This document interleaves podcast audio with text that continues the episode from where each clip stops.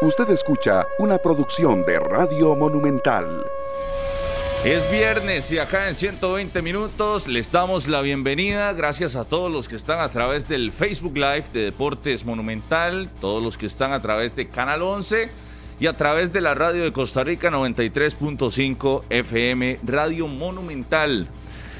Ayer se despidió Brian Oviedo del cuadro sapricista, un tema que veníamos arrastrando desde hace varias semanas. Al final tiene este desenlace en detrimento del cuadro sapricista, me parece, y en beneficio de Brian Oviedo, que se mantiene como legionario y irá al Real Salt Lake de la MLS, un equipo que está en plena competencia, se ubica quinto en su grupo allá en el fútbol de los Estados Unidos y bueno, ya próximamente se irá a incorporar Brian Oviedo a este conjunto, dejando al Deportivo Saprissa sin respuestas en su lateral izquierda. También anunció Justin Campos que su portero, a pesar de todos los berrinches que hizo ayer Carlos Serrano y que quería ver a Abraham Madrid, dijo que su portero será Kevin Chamorro. Kevin Chamorro será el guardameta del Saprissa para enfrentar al Club Sport Cartaginés en la jornada que inicia este sábado en el fútbol de la Primera División. Hoy con nosotros Daniel Martínez, hace días no lo veía por aquí. Un gusto saludarlo en 120 minutos. Hola Rodolfo André, un saludo para todos. Buenos días. Muchas gracias por estar en sintonía de la radio de Costa Rica y también para quienes nos siguen a través de todas las plataformas y en Repretel. Eh, Canal 11. Ya el Cartaginés tiene rival en la liga con CACAF. Estamos hablando de los octavos de final. Será el Real España, que es su gerente deportivo. Es su ex técnico Javier Delgado. Así que es parte de lo que se va a topar el equipo vigente campeón nacional en el fútbol costarricense en octavos de final, el Real España. Ya hoy la CONCACAF prácticamente le va a responder al cartaginés si pasó o no la prueba de iluminación para jugar su partido como local en el estadio Fello Mesa. En Liga Deportiva Alajuelense está en duda lo del Pipo González, el central, titular indiscutible.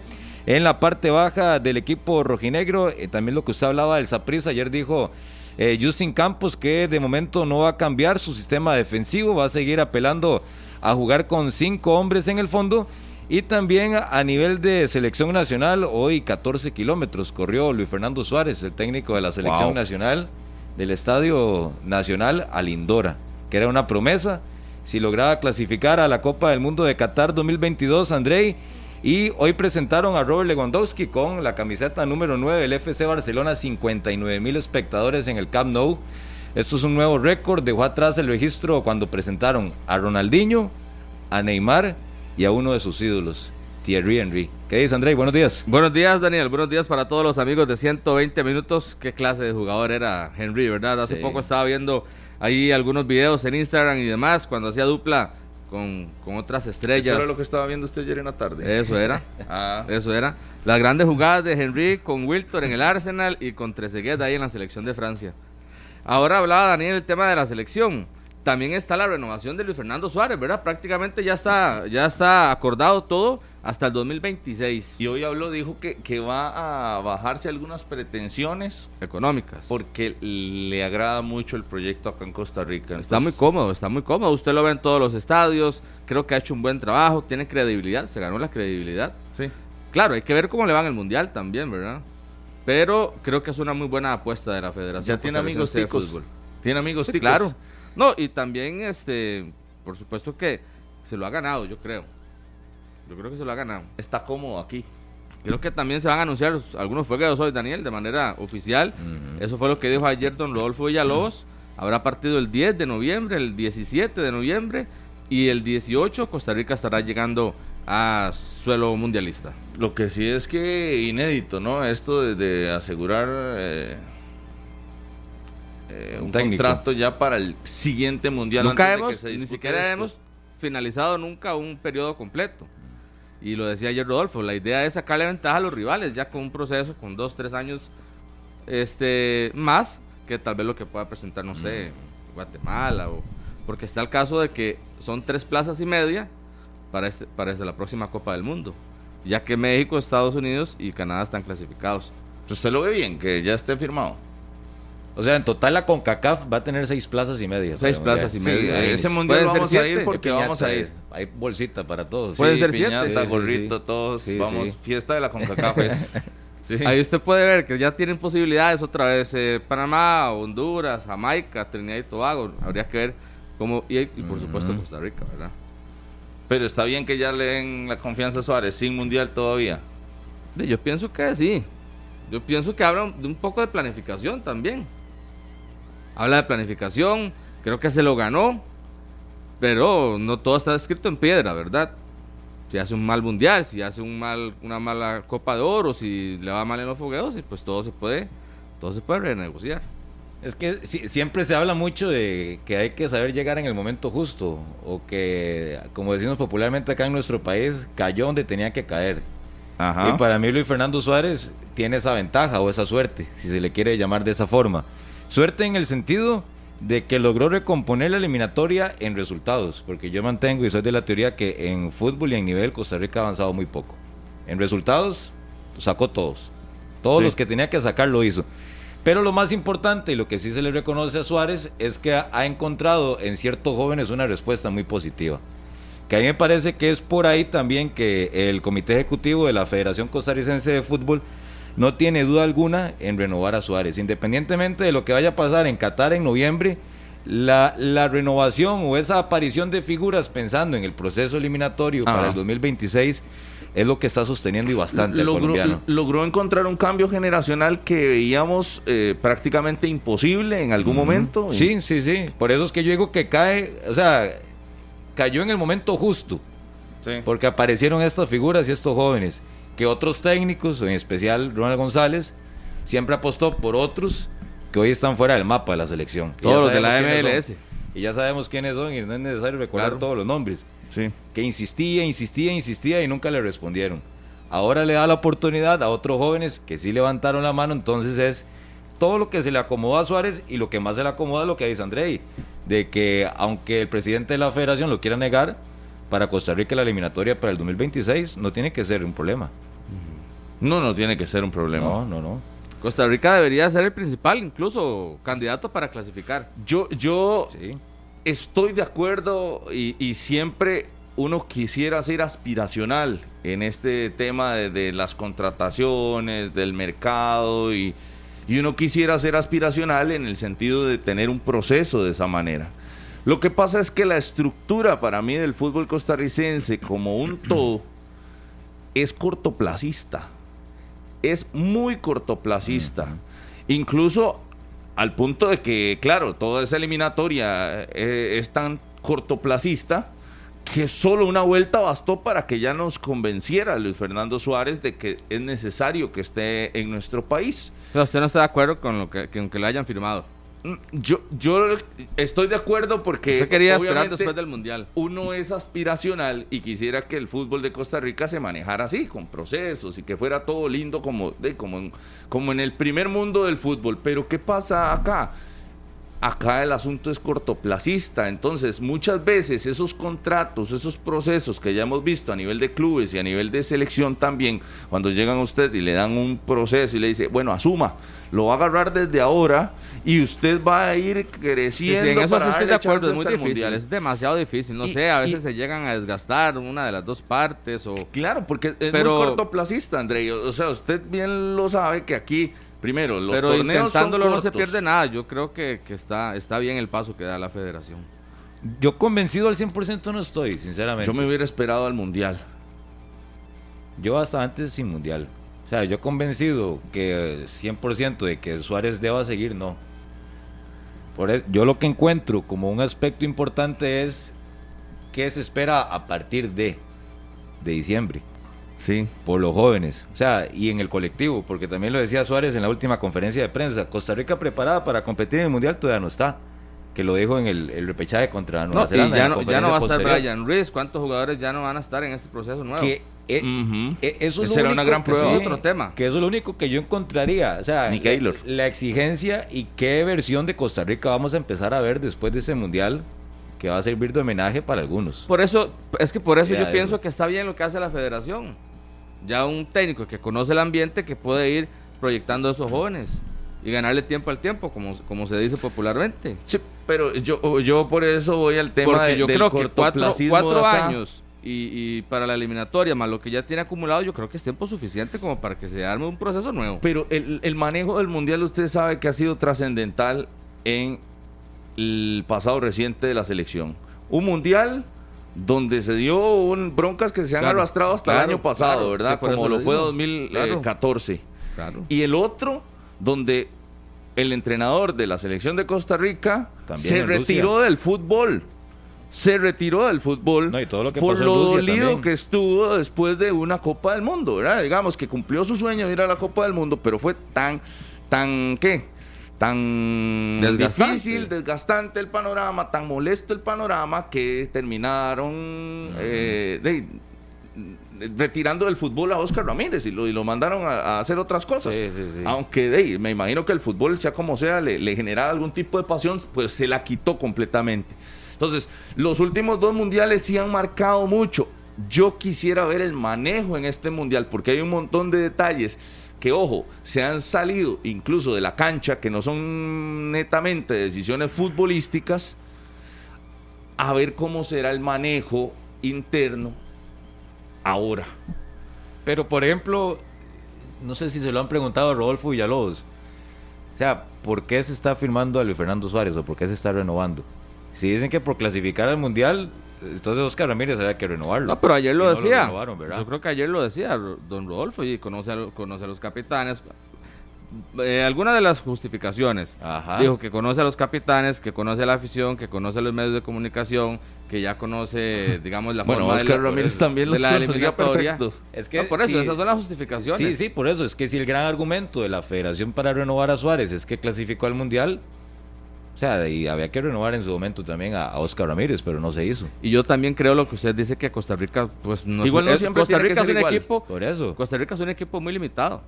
Yo voy con Daniel con que Costa Rica no es un equipo que, que juegue bien o que, o que guste o Estemos que, usted lo ve, que evolucione, que evolucione eh, futbolísticamente, no. Pero, pues Suárez con las limitaciones que hemos tenido, por, por lo menos se ha acomodado un equipo que sabe sacar resultados. Ojo, yo no estoy en contra de que, de que esté en el país, ni que, ni que dirija y todo, pero hubiera querido ver el comportamiento en el Mundial, que para mí hay un antes y un después, y se ponen a prueba un montón de detalles que no solamente van a la parte de cancha. Pero no espera un gran cambio en el Mundial, Rodolfo. O sea, yo no sé cuántas personas en este país estarán pensando en un giro de 180 grados en la selección antes del Mundial. No, pero nos vamos a pura fe como fue en Brasil Ajá, 2014, ¿verdad? Que nadie creía tampoco. Y, y siento que en esos panoramas, cuando nadie cree, es donde aparecen por ahí las sorpresas. Creo que en Rusia la expectativa era un poco mayor y, y nos caímos. En Brasil la expectativa era cero. Entonces, si haces uno es ganancia, si haces Ajá, dos pero- es mucha ganancia y si clasificas a una siguiente ronda es de histórico. Por, por ejemplo, y lo hemos hablado muchas veces, de todos los técnicos del pasado reciente de la selección, al que se le ha dado más chance, más tiempo y más herramientas, casi que en la historia de la selección mayor es a Suárez, Sí, sí. en microciclos. Y si los microciclos, porque está bien la corriente que es resultadista, y yo lo entiendo. O sea, se hicieron los microciclos y se sacaron los resultados, entonces sirvieron. Está listo. Pues para eso estaban los microciclos.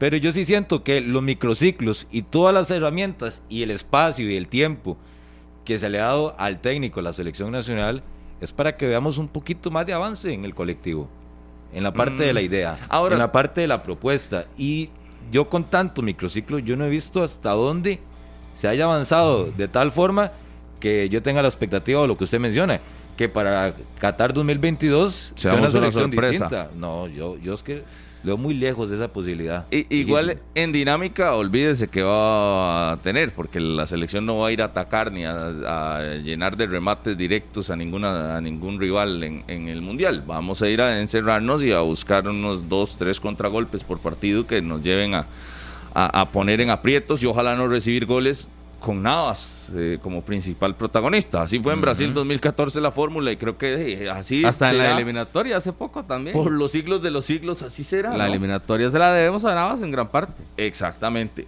Pero hay un detalle y, y también va uno fuera de la cancha y es que el precio de Suárez después del Mundial, si le va bien, se puede disparar y nos quedamos sin nada. No, no, porque si no lo firman, dice usted. Ajá, Claro, exacto, de que llegue sin contrato. Eso- y es un riesgo que el mismo técnico se toma. si le hace si le hace un buen mundial con Costa Rica Suárez el precio de Suárez se va a disparar Costa Rica no le va a poder llegar a sus pretensiones y se va a quedar después de una muy buena experiencia ojalá también dijo es una moneda al aire se va a quedar sin eh, de su caballo de batalla en su- eh, que, que podría convertirse entonces prefiere firmarlo bajo condiciones donde todavía no hay mundial y demás, se lo asegura, lo, lo- lo amarra y dice, no, aquí eh, si hacemos un buen mundial se mantiene el precio así, no tengo que hacer un gran movimiento, no se me va a disparar.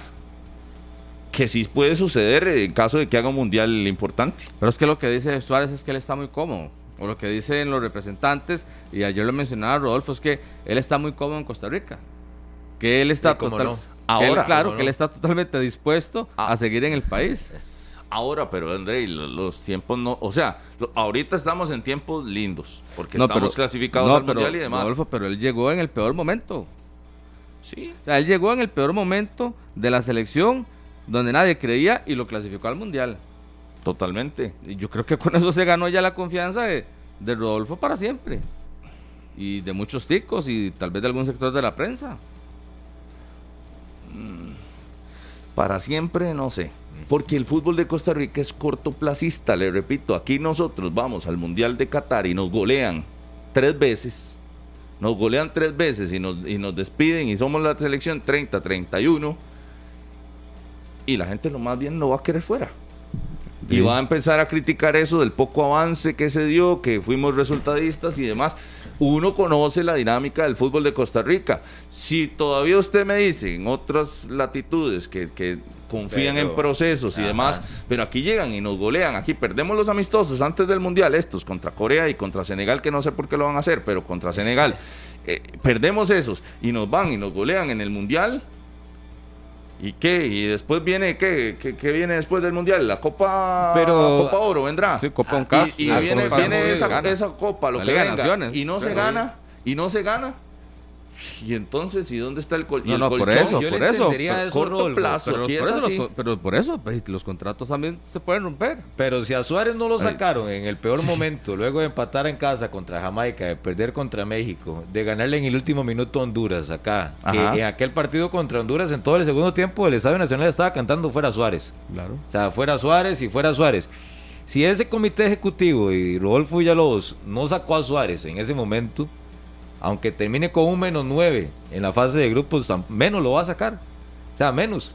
Ah, Porque ya, es- ya se, para la federación ya se logró el objetivo, que es clasificar al mundial y punto y listo. Mm, No, Daniel, porque, porque en este no lo sacaban porque ya tenía la eliminatoria encima y hacer un cambio era complicado. Pero recuerde que a falta de tres años para que empiece una eliminatoria, Pero tenía no hay que problema en, sacar, en hacer movimientos. Aquí no tiembla el pulso. Pero en plena eliminatoria es más difícil hacer cambios. Mm, yo más bien lo veo diferente. Suárez se sostuvo no por los buenos no por los resultados que Ajá. tuvo en eso, se lo sostuvo porque primero había llegado prácticamente sin tiempo de trabajo y además porque está en plena eliminatoria y no había Yo es chance que, de nada. Rodolfo, sí siento que si no lo sacaron en el peor momento, no lo van a sacar ahora luego del Mundial, aunque tenga cero puntos.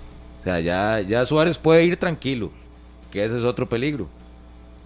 Ese es otro riesgo que asume la federación. Desde O una sea, perspectiva. Le ponen el papel a Suárez con su mejora económica, aunque no lo quieran aceptar, pero tiene una mejora económica bastante importante. Sí.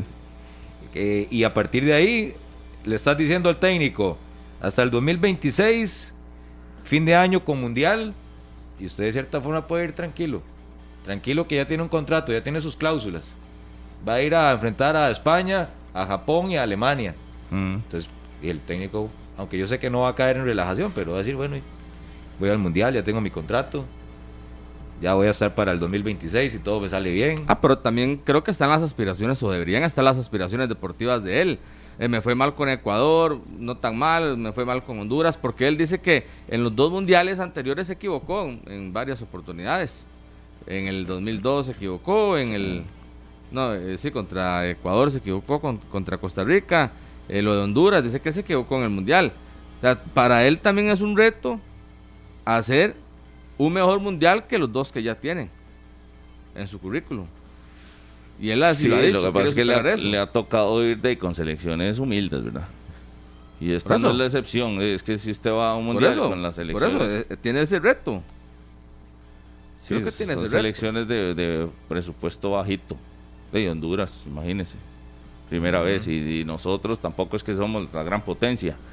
Y de Ecuador también, si nos vamos a la parte de Sudamérica, tampoco. O sea, le ha tocado difícil.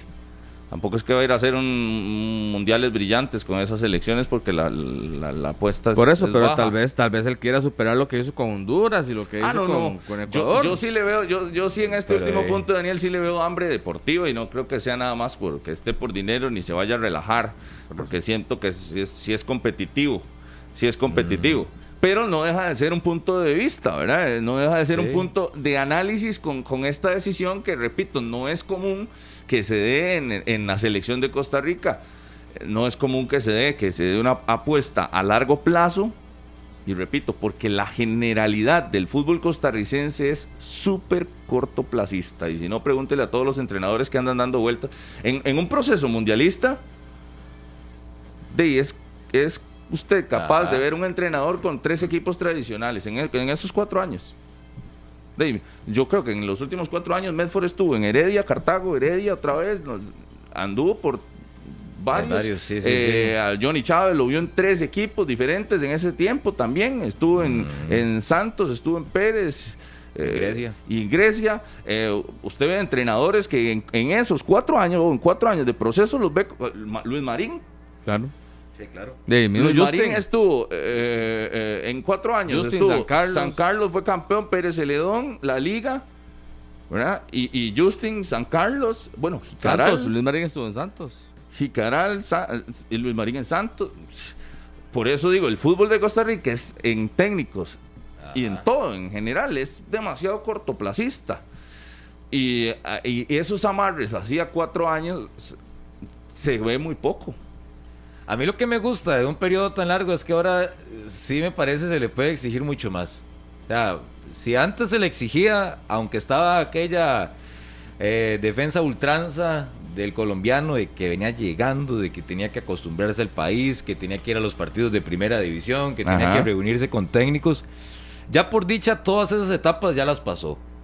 Y ahora teniendo a un técnico, como mencionaba anteriormente, con una cantidad de microciclos, de semanas de trabajo, que si eso se divide en minutos cancha, y a eso súmele mundial de por medio, contrato a largo plazo hasta el 2026, ahora sí exijámosle un poco más. ¿Qué le vamos a empezar a exigir en el área? Viene la Liga de Naciones a partir de enero, o marzo, me parece, el próximo año, ¿ok? ¿Cuál es jugar bien, ganarla, jugar bien, ganarla. En la, Copa Oro. ¿Cuál es el objetivo? Siempre el mismo tema de la Copa Oro. Sí, sí, sí, no se puede. Para la eliminatoria que viene, terminar de primer lugar. Y en la parte colectiva, en nivel, en rendimiento, en intensidad, en aparición de figuras. Está obligado a eso, Suárez.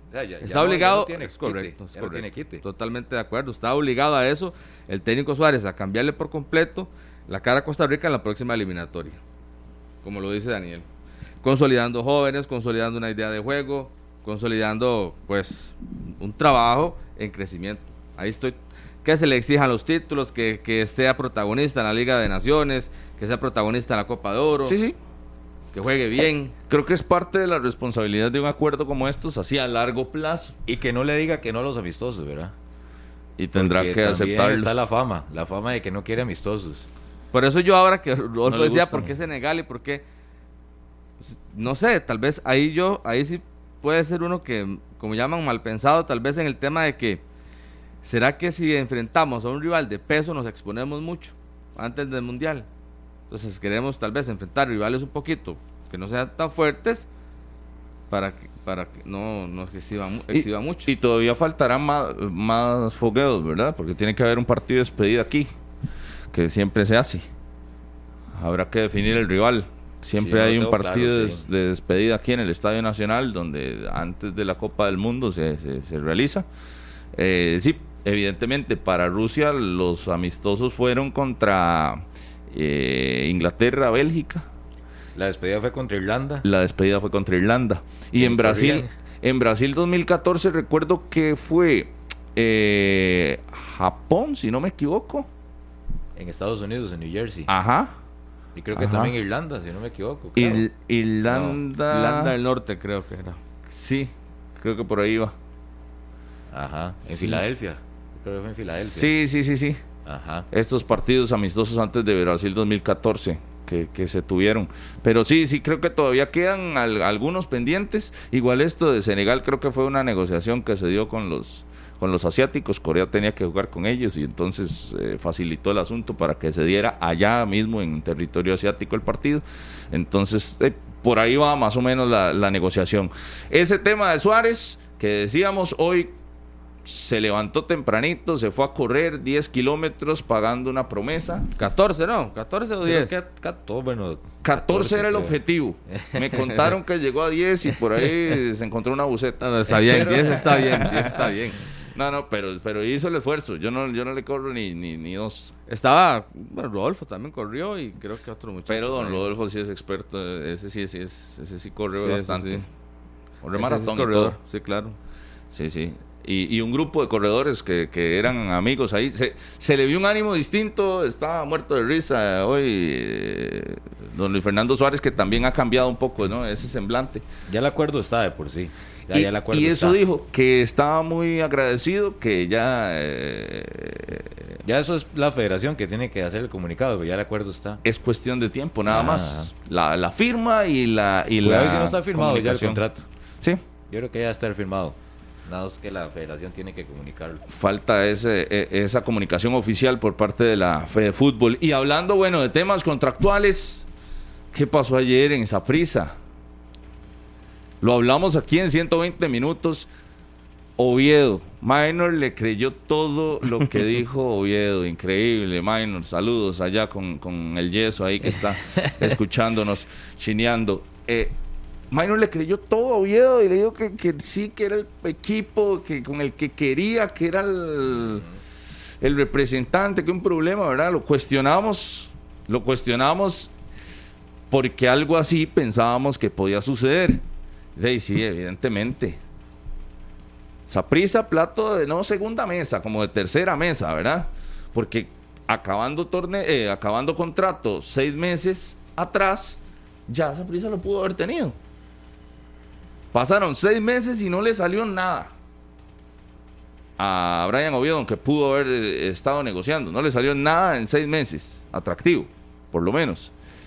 Y aún así quedó en este plazo donde ya habían sus pasado los seis meses y no le salía nada atractivo hasta que llegó el Real Salt Lake de la MLS ayer y entonces hace oficial su contratación. Pero hey, Hicieron todos los esfuerzos para que no se quedaran esa prisa. Ah, Movieron absolutamente todo para que no se quedara. Cielo y tierra para que no se, eh, para que no se quedara en el Saprissa. Hicieron de todo para que no se quedara en el equipo morado. El Sí. representante, es lo que uno ve. parece. Es que qué mal parado que ha quedado el Saprisa. O sea, yo quiero arrancar con eso. O sea, el, Saprissa, su junta directiva y su gerente deportivo han quedado en las últimas horas. Si la crítica desde el anuncio del preacuerdo, que eso también es nuevo para mí, un preacuerdo que se haga público y que se emita material y entrevista y todo para un preacuerdo, ya ahí está mal. Y ahí la decisión y y esa forma de comunicar para mí está mal. Lo que las declaraciones de Justin en conferencia de prensa pegado a la realidad que mencionaba por ejemplo que él no podía contar con un futbolista que no sabía qué iba a pasar, que estaba haciendo ejercicios y entrenamientos diferenciados porque tampoco lo podía integrar de lleno al equipo que preparaba los distintos juegos de la primera división y ya con el anuncio de ayer es donde se termina de confirmar que el Saprissa se prestó para todo y es el que quedó peor.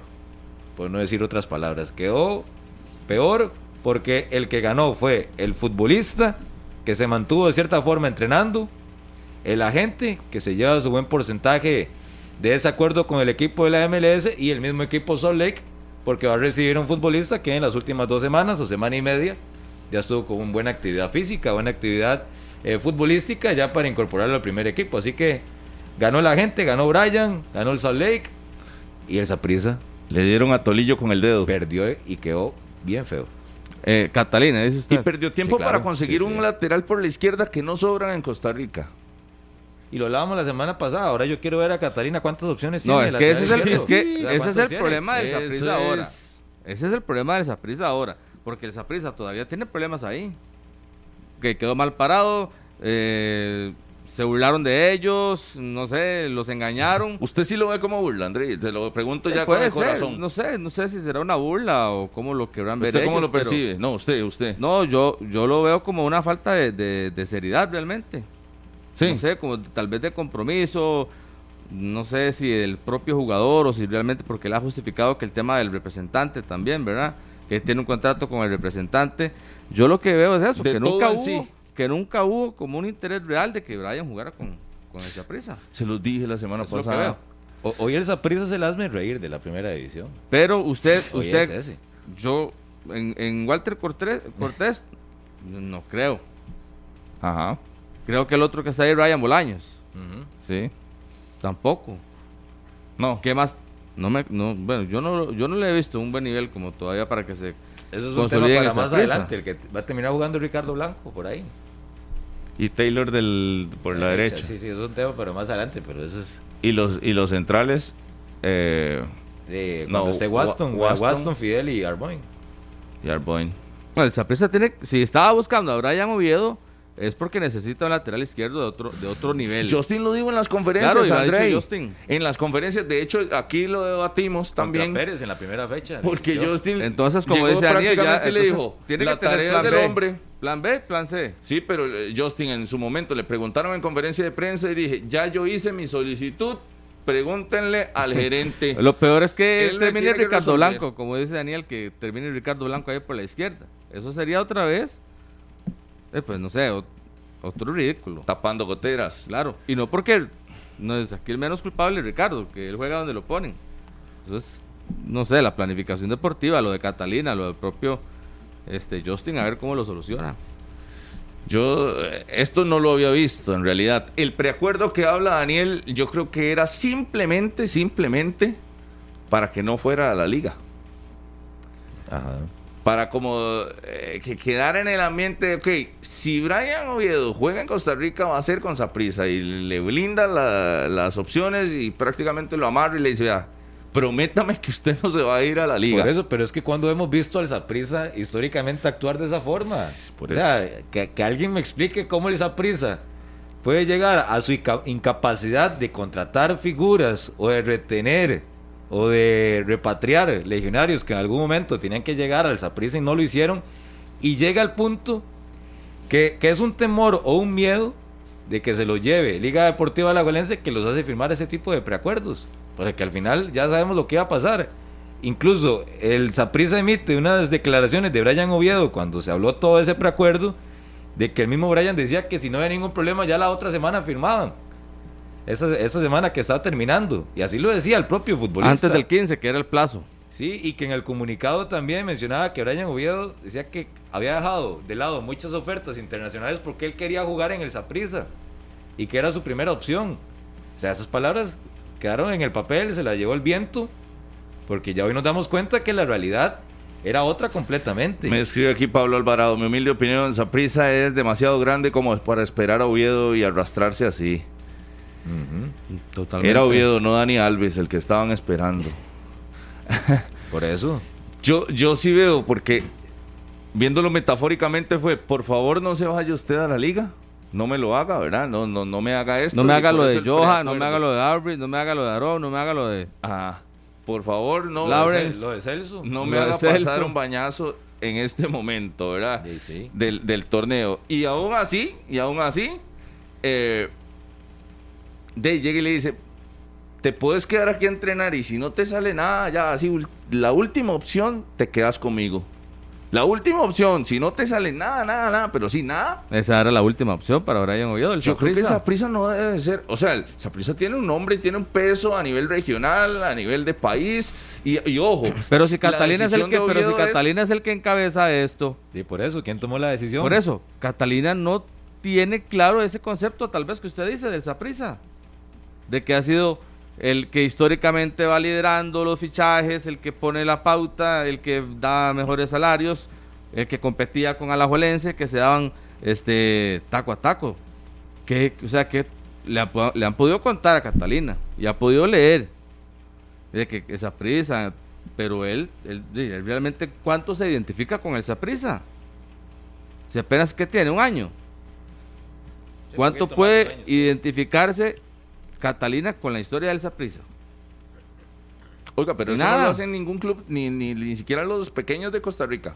En nada.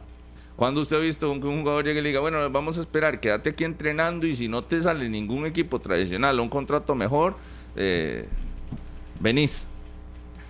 Sí, como una plataforma de entrenamiento, nada más. Sí, O sea, eso es lo que sirvió el Saprissa. Pero es que le están dando total libertad para ese tipo de decisiones a- al gerente deportivo.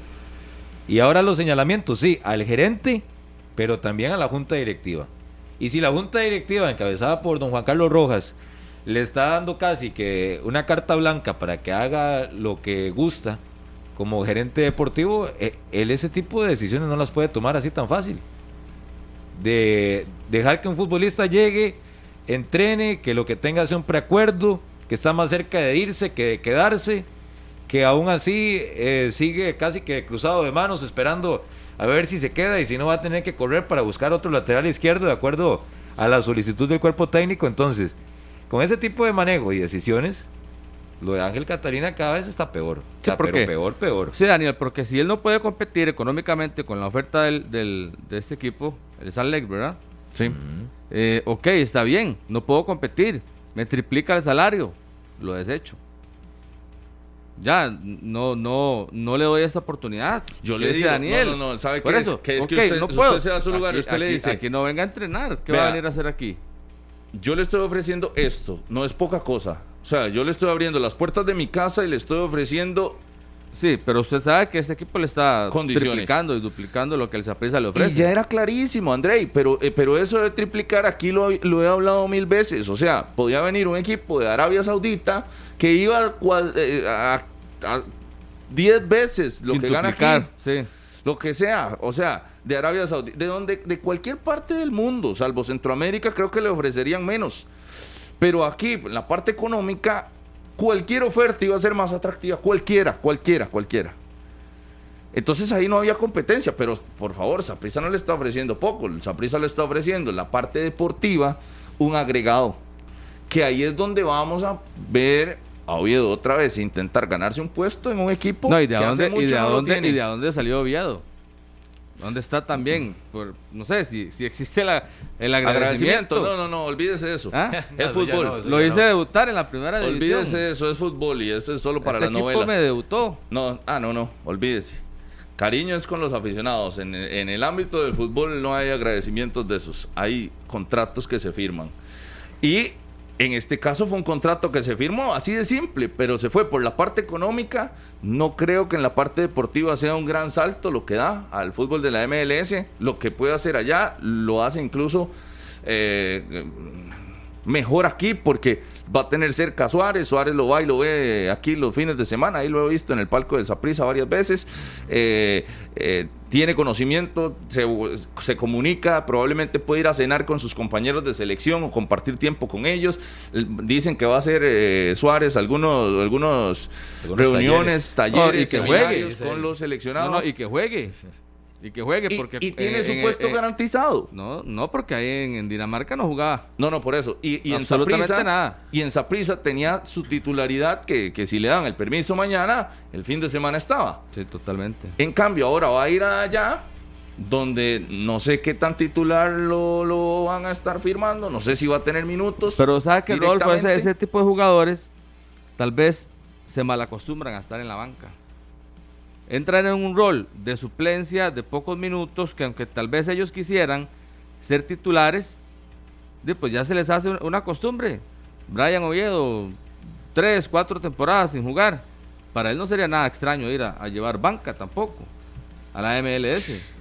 Y si es lo que Es ha que vivido eso- últimamente. eso es lo que bueno, no- uno pensaría que le tiene que alcanzar para jugar, ¿verdad? En la MLS. Porque ¿De qué- cada en vez- qué sí, condición sí. está ahorita? porque pero ¿en qué momento va está él? más de nivel. Claro. Cada vez va bajando más de nivel. Pasó de Europa, que no jugaba, ahora va a la MLS. Y- por y eso la hablando- fue- como usted que hablaba del- del Nosotros tema solo lo vemos en, en la, en, la, en la Cele. Y, y no solamente eso, André, del tema de malacostumbrarse, eso dice usted en la parte emocional, y yo creo que Daniel lo había tocado la, la semana pasada, y es de malacostumbrarse físicamente al ritmo de competencia como tal. En la MLS hay dos partidos por semana, el calendario es ajustadísimo, vienen 11 creo que son los partidos que quedan de fase regular para que entre una etapa de playoffs de aquí a octubre. Y es un jugador que tiende a lesionarse mucho también, y ¿verdad? ese es un detallazo. Ese, Ese es un detallazo. de. Vas a pasar de, de disputar cinco partidos en dos años o en, en- en un año, cinco partidos con la selección, A jugarlos en 15 días. a exactamente jugar 11 partidos en dos meses. Sí, porque el cuerpo se acostumbra a tener poca actividad competitiva y hay casos de casos. El caso de Gamboa, que Gamboa pasó mucho tiempo sin jugar hasta que llegó a la Bundesliga con el Bochum y ya ha tenido algunas lesiones reiteradas porque es titular y juega cada fin de semana, que su espalda, que la cadera, luego se ha lesionado el brazo, que eso ya es una situación de partido. Lo de Brian Ruiz, ¿cuánto pasó sin jugar en Brasil? Regresó a la liga, se puso a jugar y ya hemos visto que, bueno, ha tenido que ir a, a tratamiento algunos partidos, se los ha perdido, otros ingresa de cambio y ahora lo de Brian Oviedo también, es la misma historia. Brian Oviedo, que por semestre está acostumbrado a nivel de club a jugar uno, dos, tres partidos a lo mucho y que ahora va a jugar cada tres, cuatro días, es donde el cuerpo, me parece que físicamente, es donde lo resiente y mucho. Sí. Sí, sí, y le Y puede la pasar en MLS llena de vuelos, ¿verdad? Le, le puede, exacto, le puede pasar factura aquí en Saprissa, le puede fa- pasar factura allá. Ojalá y no, pero es, un, es una condición a tomar en cuenta, ¿verdad? De, de- de un Brian Oviedo que no está tan acostumbrado a jugar con, con ese ritmo acelerado y a estar volando así como, como lo hará en el fútbol de la MLS. Yo Y sé que a nivel económico, buen negocio. No, pero para el Saprissa es un paso en falso enorme, ¿verdad? Sí, y- enorme. y, también me meto en la parte deportiva de él, porque tenemos ejemplos aquí de jugadores que se convirtieron en legionarios en este mercado, pero ¿qué dijeron? Viene el Mundial.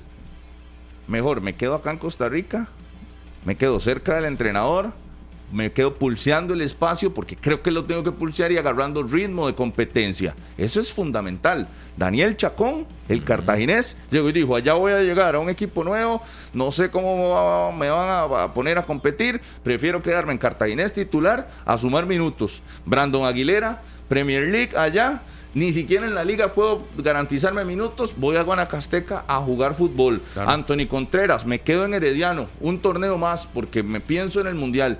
Jewison Bennett con posibilidades de irse ya al fútbol internacional. El mismo Medford lo dijo en la conferencia de prensa en el partido contra la liga.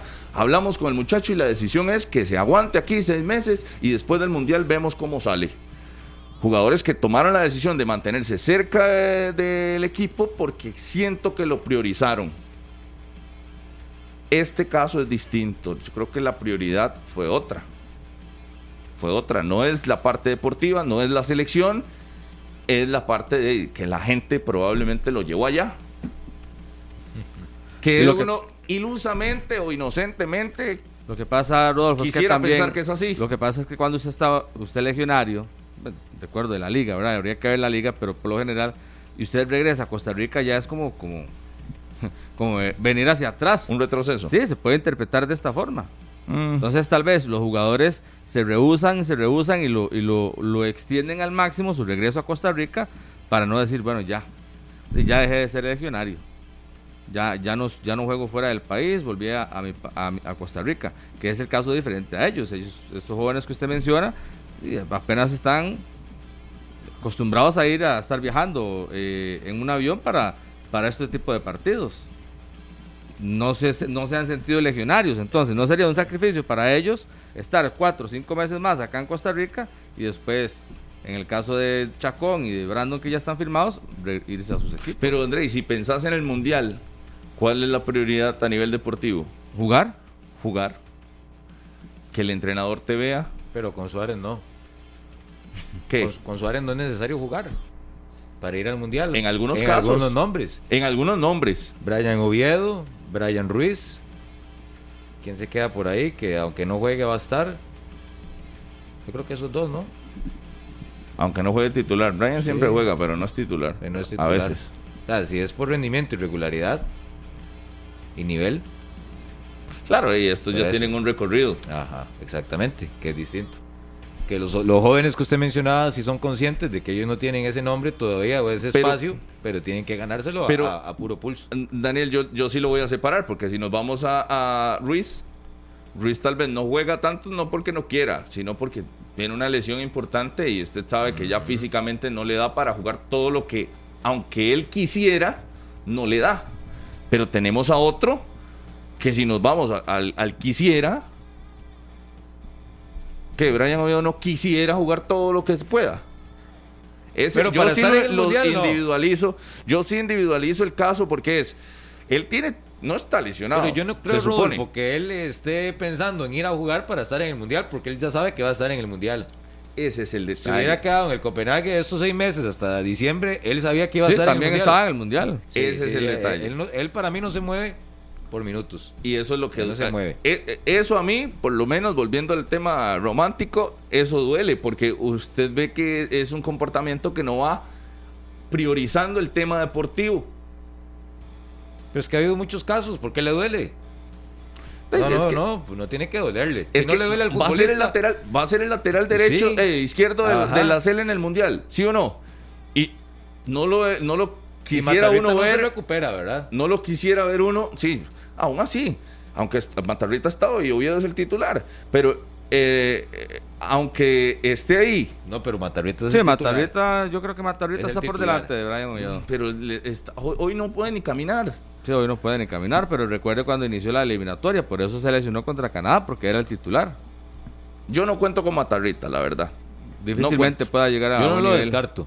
Yo tengo dudas de yo, que llegue en yo buen nivel, Creo que llegue, o que le alcance. pero que en buen nivel, mm, Sí, sí, sin, sin competencia de nada. sí, exactamente. Y Sí, lo- sí. eh, eh, ahora ustedes mencionaban el caso de Brian Además, Reese juega, y- en- juega en la MLS y la MLS termina ahora en octubre. El equipo donde él juega no va a estar en playoffs, si no me equivoco. de Cincinnati. ¿Sí? El 8 de abril fue que operaron a Matarrita, porque aquí estoy revisando. Fue el 8 de abril. Y eran- Ajá. ¿Cuántos meses que no recuerdo bien el... Ah, no, pueden Era- ser de 7 a siete meses, 6 a 7 meses. De 6 a 7 meses. Él llegaba justo para los primeros días de, de noviembre, los últimos días de, de octubre, si acaso. Bueno, Cincinnati está ahí, tal vez ahí a dos puntos de zona de clasificación, pero bueno, puede que, puede que entre, puede que no entre a, a Ajá. playoffs. Todavía se reduce más el calendario. Sí. Principios de octubre ya termina la fase regular del, del torneo y listo. Sí, sí, sí, no, no habría jugado prácticamente nada ¿En qué? ¿El año? en el año casi, en 8 meses. Pues, para darle la titularidad. Bueno, eh, y, y- y en el otro, en el otro caso que tenés, de, lo ves en esta condición priorizando y, y con toda esta novela en el Saprisa, que sí, lamentablemente yo veo que sí, sí, sí queda mal parado el cuadro sapricista. Él, él siempre habrá estado de acuerdo en que se hiciera público y firmara un preacuerdo. Oviedo. Consciente de todas las consecuencias que traería.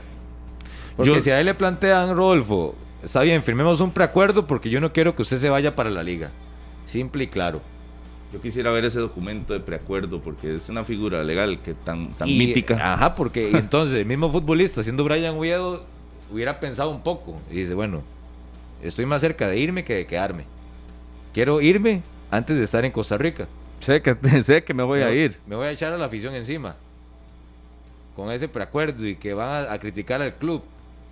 Y yo la otra semana o esta semana que ya está, avanzó y va a agarrar Sa- sus cosas y se va a Daniel, ir. es que porque yo- también él mismo como, como futbolista y su figura se vio expuesta al firmar un preacuerdo cuando él mismo sabía que era casi un hecho que se iba a ir. Yo, yo reconozco y me agradaron las decisiones de estos jóvenes cuando llegaron y priorizaron a la selección. Pero es que son ilusiones Todos diferentes. estos-. Claro, por eso Ya, es que es eso- eso diferente. Es súper diferente. Son mundos Porque distintos. ellos están empezando son apenas. que ir ganándose. Claro. Pero ¿cuál me parece que es la decisión mm, la mejor desde el punto de vista deportivo y pensando en un crecimiento Por eso, pero analice, de por atleta? eso, pero analice. Es que el jugador tiene un año de no, de no competir, de no ser titular, de no pero- estar en el ritmo pero, Andrei, de juego. Decime estos que prioricen la plata que no tienen. No, no, pero Oviedo le sobra el dinero, Por le sobra el dinero. porque ya está en esa zona de confort. A, a la edad mía. Por eso, ya está en esa zona de confort. Tiene un capital. No, no, no, pero es que decime que priorizas cuando, cuando no tenés una casa.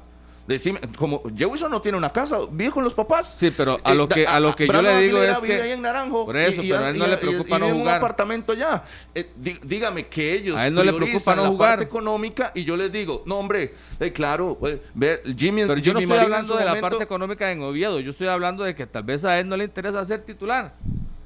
En los equipos. Ese es el hambre que a uno, eh, que es lo que les decía Daniel. ¿Por ese qué? es el hambre Porque que ya tiene años que- en ese rol. Que no se debería de tener Años en de la años parte de años en el rol de suplente.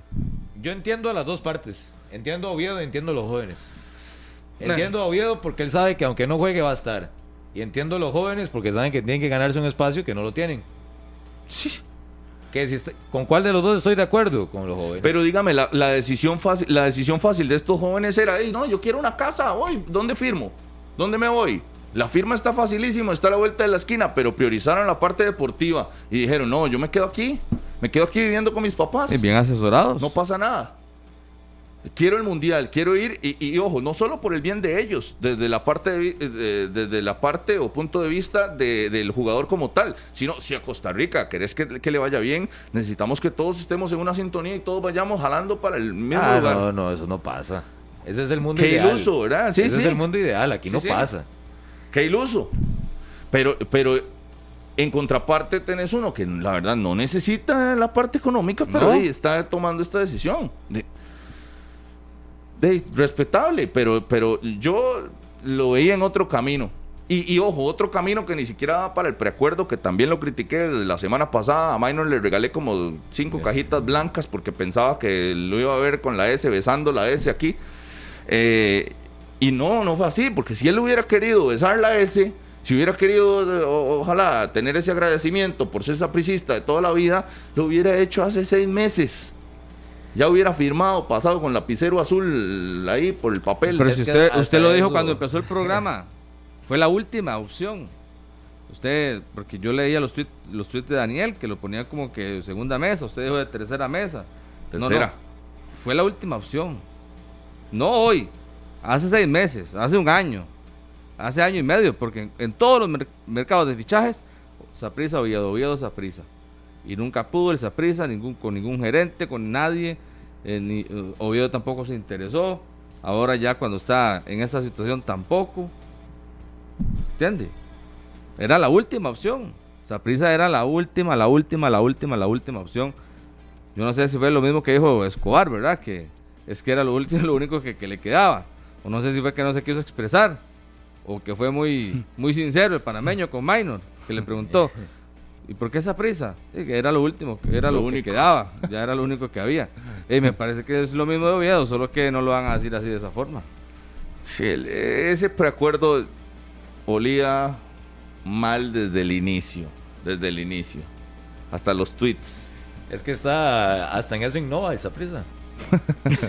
con el preacuerdo, con preacuerdos. Porque yo los preacuerdos que veo y que ahora en el mercado de fichajes de Europa que están muy... Ajá, o sea, que a usted le gusta mucho.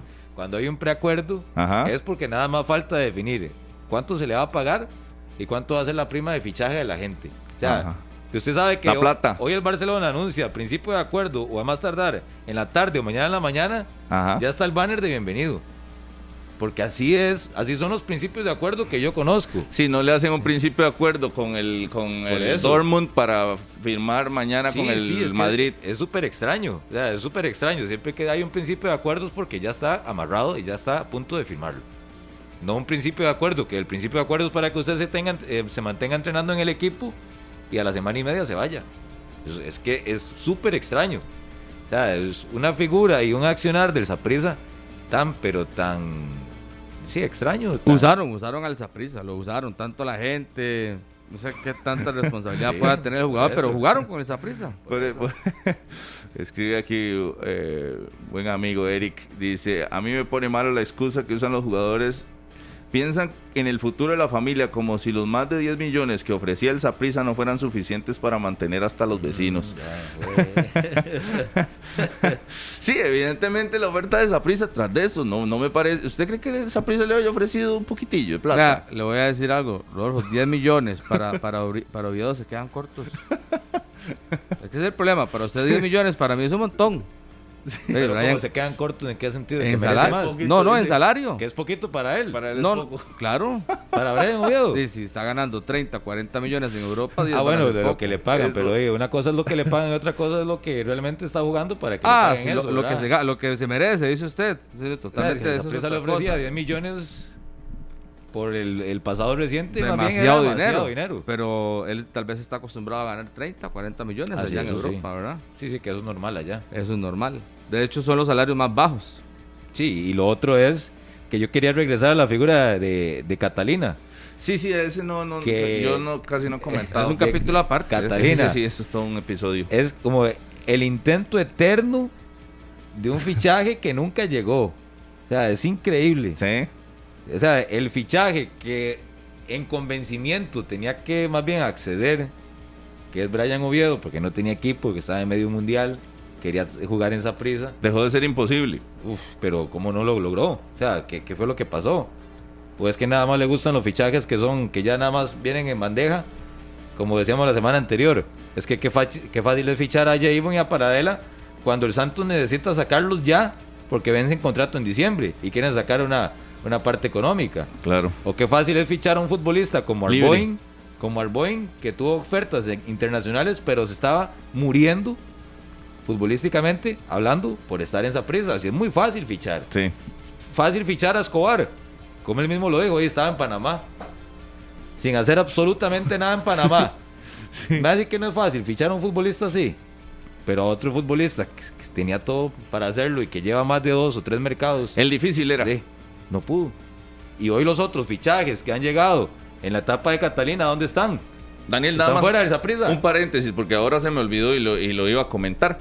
Cuando vienen aquí fichajes internacionales, uno generalmente busca toda la información de dónde vienen, cuántos partidos tienen disputados, qué han hecho en el pasado más reciente, dónde han jugado y demás.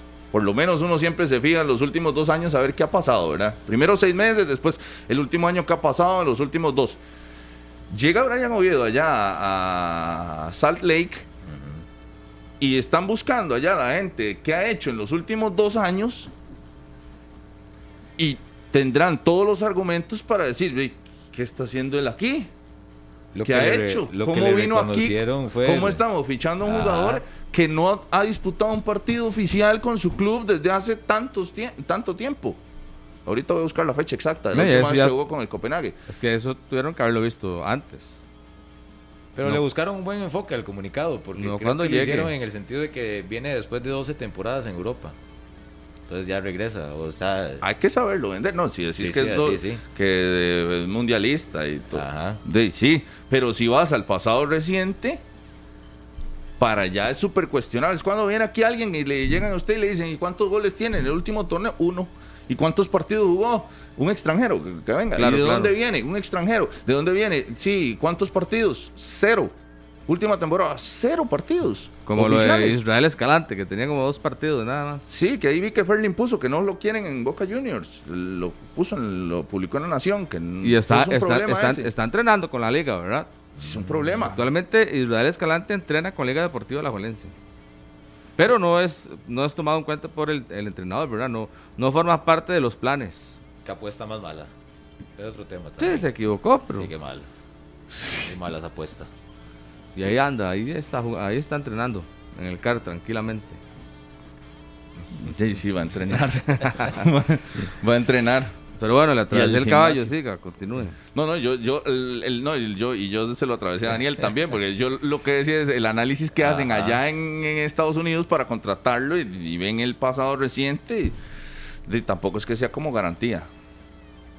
Yo lo que quiero preguntar es, ¿en qué ha avanzado, en qué ha mejorado y qué ha sido lo bueno de Catalina desde que llegó al Saprissa? Y no metan el título con Wright, porque llevaba como dos semanas de estar en el país, hace un- más de un año. O sea, en refuerzos, en técnico, porque que ahí en, esa lista está el famoso Iñaki. Iñaki, O sea, sí. no, porque el, el fútbol va tan rápido que tal vez mucha gente ya no se acuerda del, del famoso Iñaki. Iñaki Alonso. Sí.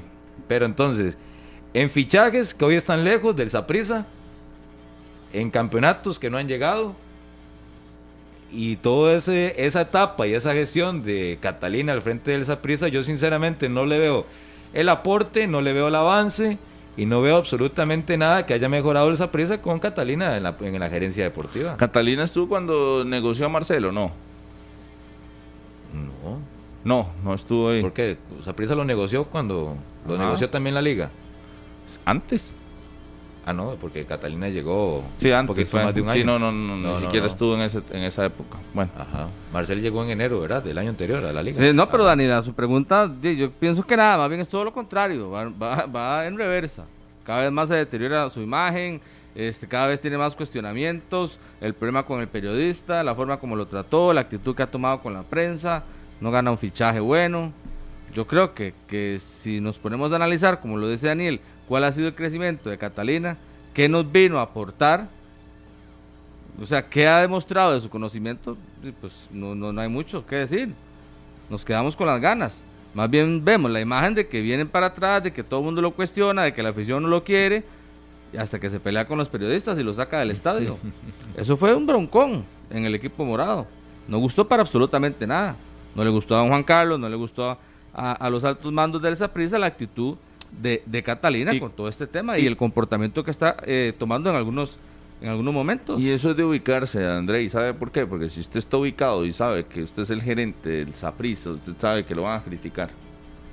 Usted sabe que siempre va a tener críticas, siempre, siempre va a tener críticas. Es, al- es algo que viene incluido Sí, en pero el es que a eso me refiero cuando, cuando digo que Catalina no conoce el ambiente del Saprissa porque es que nunca vivió aquí. Sí, probablemente en los equipos donde estuvo anteriormente no tenía esa presión. Pero el gerente que firme, entrenador que firme con Saprissa, gerente que firme con Saprissa y jugador incluso que firme con Saprissa es otra cosa. Tendrá los ojos de Costa Rica encima, desde que firma hasta que se va. Que si sale con una cerveza, que si sale saliendo de noche va a tener los ojos encima, si sale haciendo cosas indebidas va a tener los ojos encima, si trabaja mal va a tener los ojos encima, se convierte en una figura pública que envuelve todo alrededor. Es que Catalina tiene una lista enorme en el Saprissa. O sea, si vamos a ver con fichajes o con regresos o salidas, vea, ahora recientemente lo de Aubry. Ajá. El regreso de Celso, que no, que se fue para la liga. Ahora lo de Brian Oviedo. La llegada de Francisco Rodríguez, de Andy Reyes, ahora de Kevin Que, Espinosa. que esas, esas llegadas, Ah. yo, yo, Chamorro. yo decía, Chamorro. yo decía, mira, vamos a ver que es que uno no sabe nada de fútbol. Uno no sabe nada de fútbol y no tiene ese ojo clínico que tiene Catalina.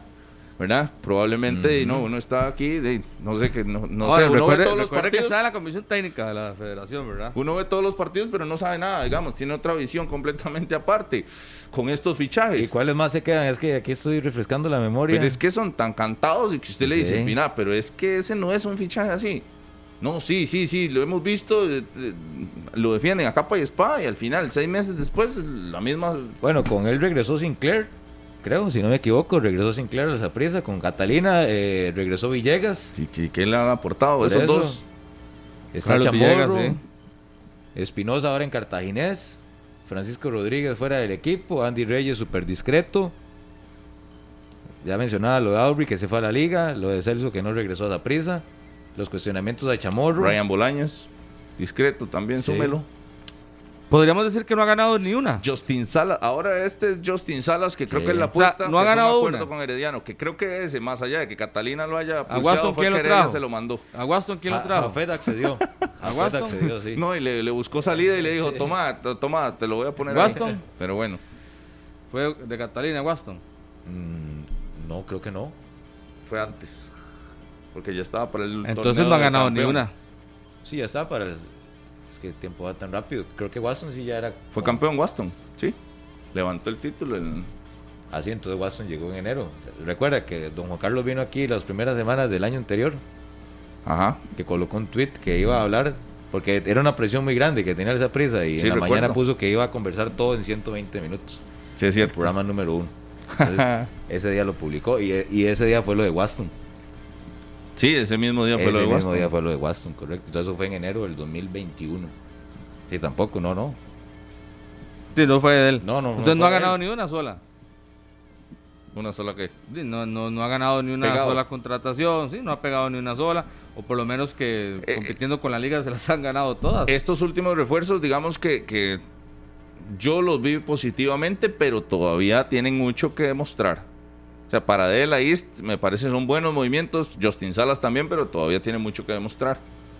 Y no son imposibles, no son movimientos de, de prisa imponiéndose en el mercado.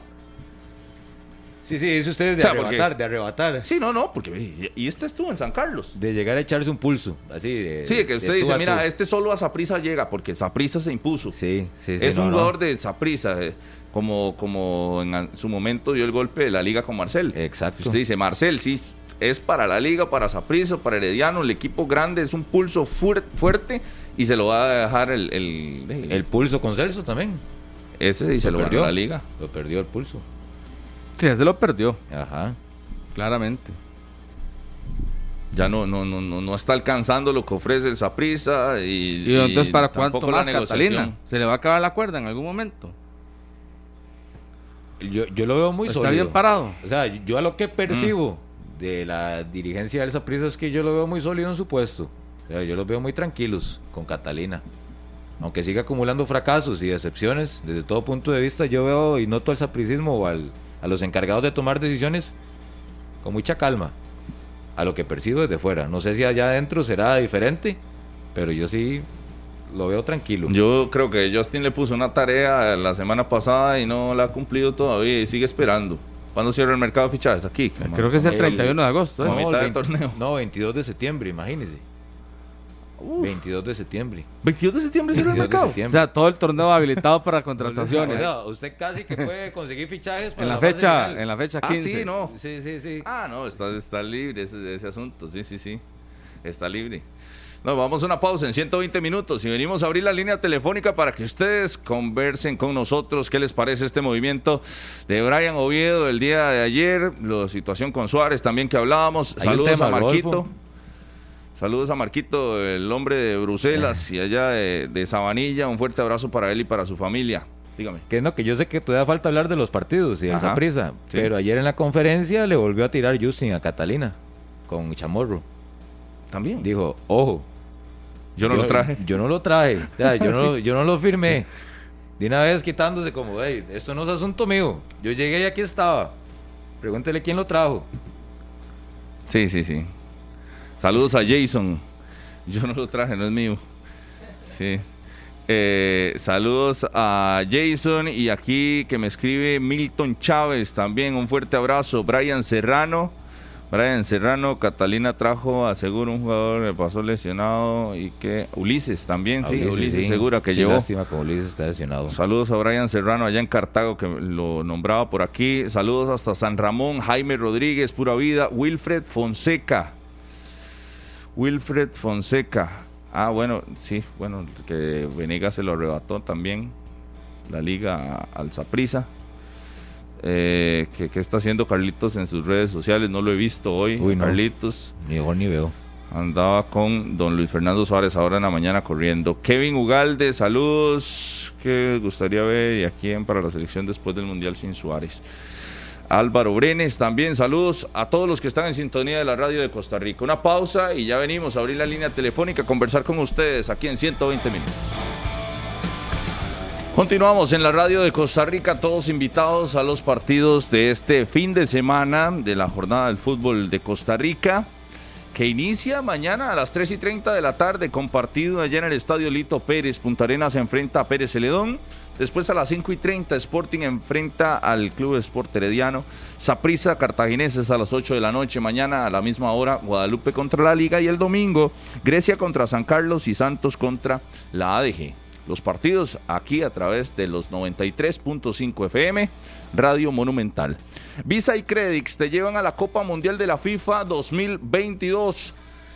¿Cómo puede usted participar para irse al Mundial? Bueno, registre los consumos de su tarjeta Credix Visa mayores a 30 mil colones realizados del 17 de junio al 4 de septiembre en promociones.credix.com. Anote, promociones, promociones.credix.com. Ahí usted registra sus compras mayores a 30 mil colones y no se pierda esa oportunidad de ir a la Copa Mundial de la FIFA allá en Qatar 2022. Si no tenés la tarjeta Credix, solicitala hoy mismo para participar y poder ir a la Copa del Mundo de Qatar 2022. Abrimos la línea telefónica 905-222-0000 para conversar con ustedes. Nada más, eh, Rodolfo, Dígame. aquí le acabo de preguntar a don Leo Vargas Ajá. Y ya es oficial, ya recibieron el pase internacional de Marco Ureña, el cartaginés. Excelente. Y ya tiene todo listo para que pueda debutar mañana contra el Deportivo Saprissa. Así que es la, la, noticia en el cartaginés, ya Marco Ureña con el pase internacional. Buenísimo, buenísimo. Ya más adelante será oficial, pero ahí están los detalles. Marco Ureña mañana con su debut frente al cuadro sapricista. Vamos con la línea abierta, 905-222-0000. Buenos días. Buenos días. ¿Qué dice? ¿Cuál es su nombre? Rodrigo Zumbado. Rodrigo, bienvenido a 120 minutos. Muchas gracias, Rodolfo. Mire, este, primero que nada, me, quiero felicitar a Martínez y a, y a Aguilar porque uno sabe que son dos sapricistas, pero son muy objetivos, critican a, a su equipo las cosas malas. Yo quisiera hacerle, ya que están hablando tanto, Catalina, ¿qué piensan ustedes de lo que hizo la liga enviando a Jürgen Montenegro a Punta Arenas y trayendo un dinosaurio de Panamá que está terminado en el fútbol? Y ya para terminar, solo una cosa, quiero contar una, una anécdota a Martínez. Una vez oí a Javier Rojas decir que él, Daniel Martínez, sería a futuro el mejor periodista y comentarista del país. Eso no sé si él lo sabe, pero lo oí yo eh, de Javier Rojas una vez. Muchas gracias. Muchas gracias. Vaya honor, ¿verdad? Honor que me hace, sí, don, Don Javier Javier Rojas. Sí, sí, sí, El definitivamente. capo, el capo. Y bueno, esa, esa situación de Jürgens Montenegro que hablaba. Sí recuerdo que usted se tomó una fotografía con don Javier Rojas una vez. Sí, previo a una salida de etapa, vuelta a Costa Rica, ahí en la Junta. ¿Dónde? Sí, ¿Se sí, acuerda? En la Junta, sí. Sí. Sí, sí, sí. Calidad. Don Javier, ¿verdad? Hasta que se sentía la presencia donde llegaba. Ah, sí. Eh, es, ese tema de Jürgens Montenegro es que ya en la liga no el asunto estaba eh, desgastado. Más allá de la cancha, donde tampoco daba muy buenos resultados, también fuera de ella también estaba. Era una desgastado. apuesta, era una apuesta porque ya Jürgens no estaba, no estaba rindiendo. Jürgens estaba muy cuestionado. Y tampoco estaba como El, le dicen bisonte, bisonte y el toro, por el toro. por el toro. Sí, sobre Blackburn Day ya veremos qué resultados da. Todavía no lo podemos evaluar. Yo no le doy el beneficio de la duda. Todavía tiene mucho que demostrar. Vamos. 10 con 16. Buenos días. ¿Con quién hablamos? Buenos días, Edison Harley de San José. De San José adelante, lo escuchamos. Sí, este, varios temillas así rápidos para que participen los demás. Eh, la primera, eh, Brian Oviedo, mejor. Gracias a Dios que esa prisa no lo fichó porque iba a pasar más lesionado que jugando. Y aparte de eso, ya él viene tocado. Por eso en Europa no lo contratan. Si en Europa saben, solo la MLS, pero ahí, vamos a ver. Ok, lo segundo, eh, Catalina debe irse de Saprissa, definitivamente. Por menos han echado a otros eh, gerentes deportivos y Catalina lo que hace es dejar mal a prisa, como dijeron ustedes. Y lo otro, ya para terminar, lo de Suárez. Suárez no debe ser contratado por Costa Rica. No lo debe ser. ¿Por qué? Primero, hay dos estadios. El primero, si es inteligente, espera el mundial y si nos va mm, con dudas, si nos va bien, se cotiza más. Otra, agarre pájaro en mano que 100 volando. Eh, si es inteligente. Y la otra, a nosotros no nos sirve porque Costa Rica está ahí, en Qatar, como decimos los ticos, por guava. Porque los demás países estaban re malos. Pero después ya se compusieron y ahora vamos a ver qué pasa en el. No le deseo el mal a Costa Rica jamás en la vida, pero sí hay que poner los pies sobre la tierra. Suárez no es técnico para la selección y con esto de Qatar fue una cortina de humo y ahora quieren hacerle un monumento a Villalobos, quieren hacerle un monumento a Suárez y nada que ver. Pura vida, buenos días y bendiciones para todos. Muchísimas gracias. Gracias. 10 con 18. Buenos días. Buenos días, ¿Cuál es su nombre, mi amigo? Bienvenido a 120 minutos Carlos Gutiérrez Zamora, de Heredia. de Heredia. Ok, Sí, adelante. señor. Adelante con su comentario, don Carlos. Eh, los estaba escuchando ahí casi 40 minutos hablando de lo de Brian Oviedo.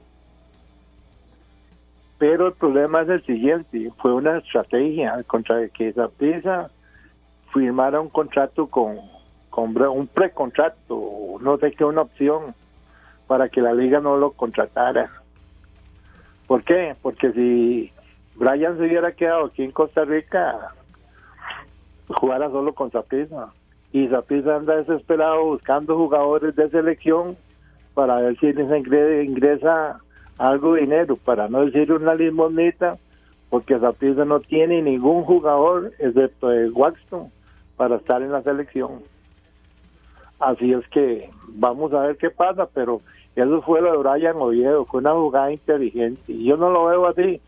En muchas partes del mundo firman esas opciones de contrato para que los amarre el equipo y no puedan firmar con ninguno otro. Así es que muchas gracias. Muchas gracias a usted. Y, ese es un detalle interesante porque yo se lo hubiera planteado como un objetivo a Ángel Catalina también. ¿Cuántos mundialistas va a tener Saprisa? Waston está garantizado, pero llévame jugadores de Saprisa al mundial. Pero no, probablemente con el panorama que tenemos ahora vamos a tener una cifra récord de jugadores sapricistas en una Copa del Mundo. Uno, ¿verdad? Uno. Sí. En todos los torneos mundiales anteriores donde ha estado Costa Rica ha tenido una cantidad importante de sapricistas. 10 con 20. Buenos días. Buenos días, caballeros. ¿Con quién hablamos por ahí? Aquí con Oscar desde Guapiles. ¿Qué dice Oscar? ¿Todo en orden? Y aquí viera que sospechando mal ahora. Y no, no les oigo a ustedes comentar nada en lo del plato de babas que terminó lo de Randall Povea y lo de los eh, acosos a los árbitros dirigencialmente. Y viera que ya ahora sí me está dando miedillo. Creo que ya anda en mano peluda en, el arbitraje. Antes eh, ya yo creo que se podía confiar, pero y era que me está dejando mucho que decir. Muchas gracias, espero el comentario. Buena nota, buena nota. Las últimas declaraciones al respecto. no, no las tengo tan claras. O sea, el, proceso pareciera que sigue la investigación, aunque de momento nada. Sí, esas investigaciones acá en Costa Rica que tardan y tardan y tardan. Sí, pero no, no. Pero ahí es... Yo siento que eso quedó en nada. Yo esperaría que no. Yo creo que quedó en nada. Yo esperaría que no. Pero la, la denuncia fue mensajes que recibían los árbitros, eh, ¿verdad? Para que se fueran a no, eh, presiones. No, es que yo escuché a algunos dirigentes decir, bueno, es que hay que ver si esas llamadas eran para reclamar cosas o para pedir cosas. ¿Sí? Y parece que Pero los nombres y apellidos nunca aparecieron. No, no, ni se supo si eran realmente amenazas o se quiso disfrazar de otra cosa Vamos a preguntarle a Randall Poveda a ver en qué terminó eso. Sí, es cierto. Continuamos. Que se habla que David Gómez será el árbitro mañana de prisa Cartaginés, el árbitro central. Transmisión monumental 10 con 22. ¿Tendrán, el número, ¿Tendrán el número ese? Sí, sí, el de todos. Buenos días, ¿con quién hablamos? Buenas, con Pablo Zúñiga Heredia. Eso, Pablo, adelante. Buenas, este, ya yo siento que prisa se ha dejado manosear, la verdad. Creo que desde un inicio con esto de Brian Oviedo tuvieron que haberle dicho, porque aunque él viniera y dijera, si no tengo ofertas del extranjero, firmo con ustedes el preacuerdo, no, hombre, creo que esa prisa necesita demasiado un lateral izquierdo. Y él tenía que decirle, no, necesitamos que nos diga ya si va a estar o no, porque si no, empezamos a buscar otro. Y creo que Catalina debería irse, porque como ustedes dicen, ni una pega. Todos se los ha ido para la Liga o Heredia. Y, y ahí, prisa no es lo mismo de antes. Eso que solo Waston está de, de para ir a la selección, yo me acuerdo cuando, iban cinco o seis. Entonces ese es mi, mi comentario, esa prisa debería de, ponerle un poquito más y traer gente que de verdad recuerde el ADN y, y sea de corazón eh, morado. Buena nota, gracias. Continuamos ahí con, con, las llamadas. Saludos a Jorge Matapín Ramírez, allá en Ciudad Quesada, que siempre nos escucha. Matapín. Dice que está haciendo un buen sol allá en, en Ciudad Quesada. Un fuerte abrazo a Matapín, pura vida. Oye, ¿no va a ser? Le toca. Eh, no va a ser. Ok, buenos días. Al de Juan Viñas. Aló. Buenos días, ¿con quién hablamos? Sí, muy buenos días. Marlon Fallas, dulce nombre, la Unión. Eso. El Cantón del Agua. Cartago, del Agua. Cartago. Sí, sí, sí, así es. Mira, yo creo que a Catalina le faltó un poquito de, malicia. Como eh, decían, no la quiero, no la quiero, pero echámela en el sombrero. O sea, lo que tenía que hacer era algo muy sencillo. Era firmar el precontrato, decir que esa prisa le iba a, colaborar a Brian Oviedo mientras eh, pasaba todo, pero no decir que ya estaba con un precontrato. O sea, qué vacilada más fea nos, nos pegaron a los morados. Ahora, ¿y por qué no confían en Ryan Bolaños? Vean, eh, Ryan Bolaños para mí es el lateral izquierdo en proyección para Costa Rica. Nada más que eh, ni él mismo se la está creyendo, porque hay partidos donde, como aquel partido de- contra el equipo mexicano, que oiga, un jugador de selección nacional, nada más que él no se la cree. Hay muchos jugadores que tienen la categoría y se quedan porque mentalmente no, no logran dar el paso. Pero para mí, yo prefiero a Ryan que a Oviedo. Que Dios los bendiga, gracias. Gracias. Ahora, eh, hablando de laterales izquierdos, leía en la mañana que Facundo Zavala, que estaba en el Apoel de Nicosia en Chipre, firmó en el Venecia de Italia en la segunda división. Ese, va- ese sí va creciendo y va eh, quemando etapas y subiendo escalones. Facundo Zavala, argentino. Exjugador de la liga, campeón en la 30. Sí. 10 con 25 de la mañana. Una ronda más de llamadas. Buenos días. Buenos días, Rolfo. ¿Qué dice? ¿Cuál es su nombre? Alejandro, aquí en Carretera Guásimo. ¿Qué dice Alejandro Guásimo, verdad? Sí, señor. Bienvenido, bienvenido. Pura vida, pura vida. Mira, yo creo que estamos muy, muy románticos, todos los apricistas, me incluyo, porque esto es una cuestión de, de negocio. El fútbol ha evolucionado mucho y los términos contractuales también. Entonces, es una cuestión de oferta y demanda. Así lo veo, así de sencillo. Estamos muy románticos. Muchas gracias. Pura vida, pura vida. Bueno, son formas, son formas de ver. 10 con 25. Hola, ¿con quién hablamos? Bueno, No lo quieren. 222 doble cero doble cero con César Salas en el Control Master. Buenos días, ¿con quién hablamos? Buenos días, con Rolando Arias Solarte, ¿De dónde? De Iquito de Desamparados. De Higuito Desamparados. Lo escuchamos, adelante. Saludos. Saludos para todos ustedes ahí, buen programa, lindo programa. Muchas gracias. Eh, vea, sí, mi opinión es así muy humilde, soy sapricista y me refiero a saprissa, ¿verdad? Sí, eh, don Juan Carlos Rojas lo queremos mucho, sí, porque sabemos que él quiere al saprissa, pero en el buen sentido de la palabra, sí le falta como un poco más de carácter a la hora de, de él mismo tomar decisiones en contratar, sean jugadores o él mismo sea un, un, gerente deportivo. Ser un poquito como más rudo, diría uno, así, en el buen sentido de la palabra porque bueno, lo de Celso, que no tuvo que haber sido para la abuela, es una lástima que él esté vistiendo esa camiseta, y, no lo digo por la abuela, lo digo por el sacricismo, ¿verdad? Eh, lo mismo Jelsin Tejeda, son jugadores que debieron quedarse ahí para siempre, eh, Randall Sofeifa, eh, John Jairo Ruiz, entonces tiene que haber un poquito más, porque lo de Celso, eh, yo he oído comentarios de que dicen de que es que el jugador tiene que buscar donde más, cuando un jugador se está iniciando, sí, que bus- buscar la platica, donde más le cae, pero Celso, con la plata que ha hecho en Europa, no creo que fuera por por plata. Yo que siento que algunas otras condiciones no le dieron, por plata no creo, porque dice, eso no creo que no tenga plata, como para decir que va a ir a ver por el bien de su familia, ¿verdad? Entonces, ya para terminar, me gustaría, sí, si don Juan Carlos estuviera escuchándome, decirle, don Juan Carlos, hay dos gerentes muy buenos que, puede, que son de Saprisa, que son para Saprisa y que son sapricistas. Uno es Alarcón, que ese es fuerte, ese es bueno, ese defiende a Saprisa capa y espada, y el otro es Olman Vega. Olman Vega es un gran, una gran persona y es un gran, un, gran trabajador. Y yo estoy seguro que Ol- Olman Vega se muere por llegar al Saprissa y creo que es sapricista también. Eso sería, muchas gracias. Y un saludito, si me lo permite, ahí para Lelu Late, allá en Villanueva y Acerrí. Muchísimas gracias. Abrazo hasta Cerrí, pura, vida. Le gustan los gerentes así, que son de armas tomar. Alarcón y Olman Vega. ¿Ah? ¿Se El acuerda de esos tiempos de Alarcón en Saprisa? Claro. Estaba iniciando yo. Para Sapriceli. Alarcón Coliñón. Sí, sí, par de anécdotas buenas con, con don Jorge Alarcón. En ese, día las momento, contamos. ve, en ese momento era, era la cele era Saprisa. Claro, sí, en ese momento. 2008, 2007. Sí.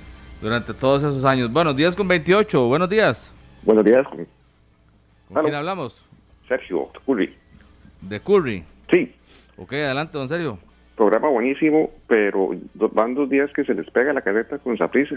Ayer fueron los porteros, hoy es con, con, con Oviedo.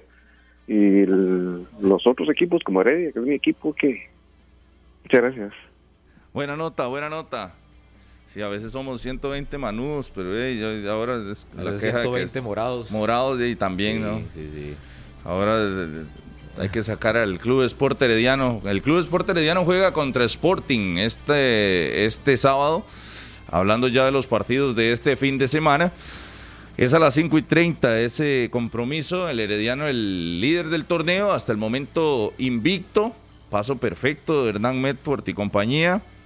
Eh, ayer hablábamos del, del- de eso, de la convocatoria y todo. Hice la tarea de los 26 jugadores para Carlitos que, que para ¿Ya- mí deberían ir al Mundial. 26? Saqué los 26. Yo no he hecho ese ejercicio. Y eso incluye a, a Douglas López. Sí.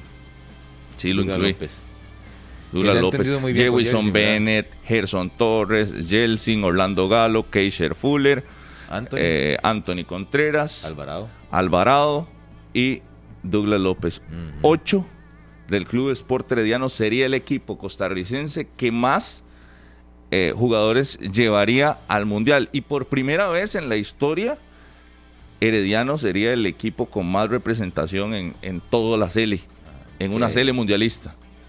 Que ahora hablábamos de gerentes y bueno, y lo de Jafet en el caso de Douglas López es un acierto más de los muchos que ha tenido hablando de su equipo, de sus refuerzos, de los jóvenes en quién apostar, porque lo de Douglas López ya estaba firmado desde mucho antes, se quedó en el Santos, teniendo minutos, regularidad, apariciones en la máxima categoría y en el momento que Jafet Soto decide traerlo al Herediano, que se ganó el puesto en el equipo titular de Medford y se ha entendido muy bien con Jersey Tejeda que con sus características y condiciones es un volante que llama mucho la atención y que todavía tiene mucho margen de crecimiento, pero también un punto más para Jafet en el caso de Douglas López. Sin duda. ¿Cuáles fueron los tres porteros suyos en esa lista?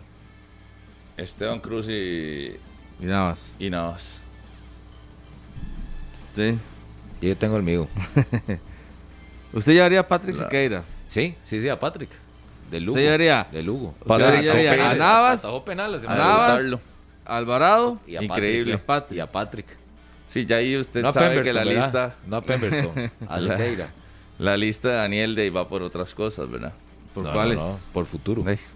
Por eso, por Presente futuro. y futuro. Por futuro, no por presente. No, presente no tiene este Patrick. ¿Cómo no? Está en el Lugo. Minutos. Atajó penales la semana anterior. En Él está jugando, Sí, está sí, jugando. sí, sí, claro. En el Lugo. ah, Va quemando etapas. bueno, ahí sí, bueno, que las queme, pero no tiene presente. Está empezando. ¿Usted cuál es? No, lo que pasa es que el tercer portero de un mundial va a, a- a- a ganar Pasear. experiencia. Sí, sí. Sí, sí, Si usted quiere decir pasear, pues póngale pasear. Bueno, no, le- no creo que haya mucho donde pasear en Qatar, la verdad. Pero, pero, pero es parte de lo que se acostumbra, ¿verdad? Tiene esa ventaja. Dígame cuál tercer portero ha ido a, jugar. ninguno ha eh, jugado. Todos van ahí. A ver qué, a ver qué, qué no aprenden. Pero yo, yo sí ¿Cuál, creo. cuál tercer portero de cualquier selección ha llegado a jugar, no, no, verdad? no, Porque cuesta incluso que en todas las selecciones Sí, que utilicen sí. el tercer portero.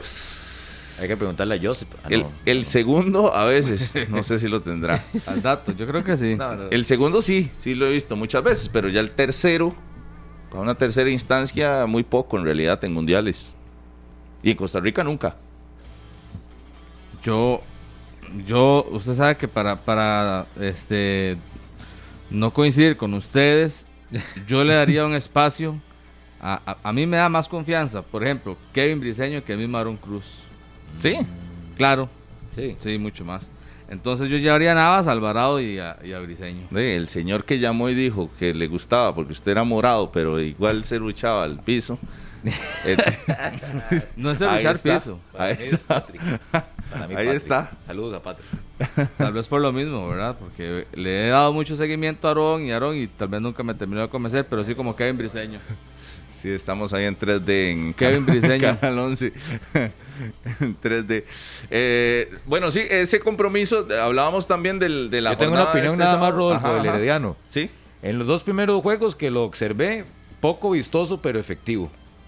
Y el sábado contra la Juelense, vistoso y efectivo. Sí. Entonces, Un partidazo fue. sí, y al ser de 16 fechas y ya con el pasado que tuvo en su momento Medford en el Herediano, si ahorita nadie lo para de ese equipo, se levanta y Está enrumbado. se- va a costar derribarlo. Y sabe que también que este es un torneo corto plazo. Corto plazo. Entonces, la curva de rendimiento puede, sí es Si nadie lo es para, se despega. Si nadie lo para, se despega este Herediano que, Ajá.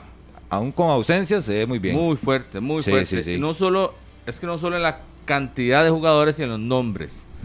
Yo me convencí viendo el, el, el sábado ese partido contra la liga en la forma de juego.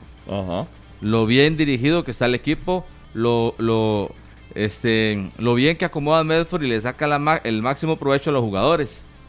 Jewison Bennett, Gerson Torres, lo de Jelsin Tejeda, eh, incorporó muchacho Raúl Rodríguez, no ha, recibido gol, tiene los nueve puntos, ordenado en defensa, ataca muy bien. Estamos, yo estoy viendo un muy buen Herediano. Vamos a ver si mantiene este ritmo, pero candidatazo. Hasta me atrevería a decir que con lo que he visto, número uno. Candidato número uno Claro. al título. Claro. Yo también me voy en esa línea. Sin, sin ninguna duda en este momento. Por lo menos en el inicio se ve un equipo muy sólido con alternativas también que no, no necesariamente con un lesionado o un expulsado se va a caer el equipo. Y ojo, que tiene una prueba importante este fin de semana por el grupo. Creo que Sporting también y su armado hace que sea candidato a estar en semifinales. Es uno de los que va a luchar por ese puesto contra la Liga y contra Herediano.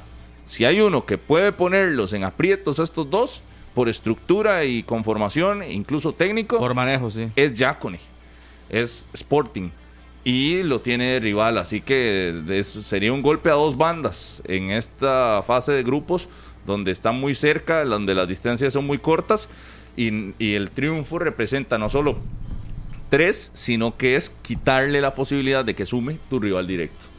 Ahí Joseph sí tenía la respuesta. Así, Él La buscó, la buscó. ¿qué dice La Joseph buscó, Fernández? Pero en, en su, en, su, en su registro personal, no en Wikipedia.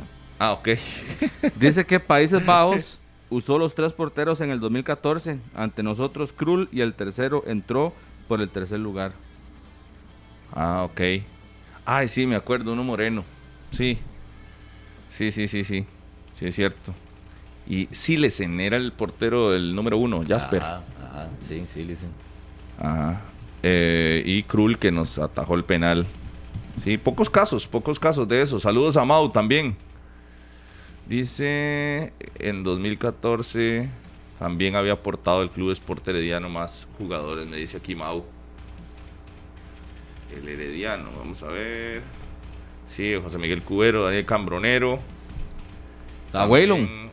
Oscar Esteban Granados, Waylon, Waylon no. Francis, Sí, claro. Dave Mighty. Dave Mighty.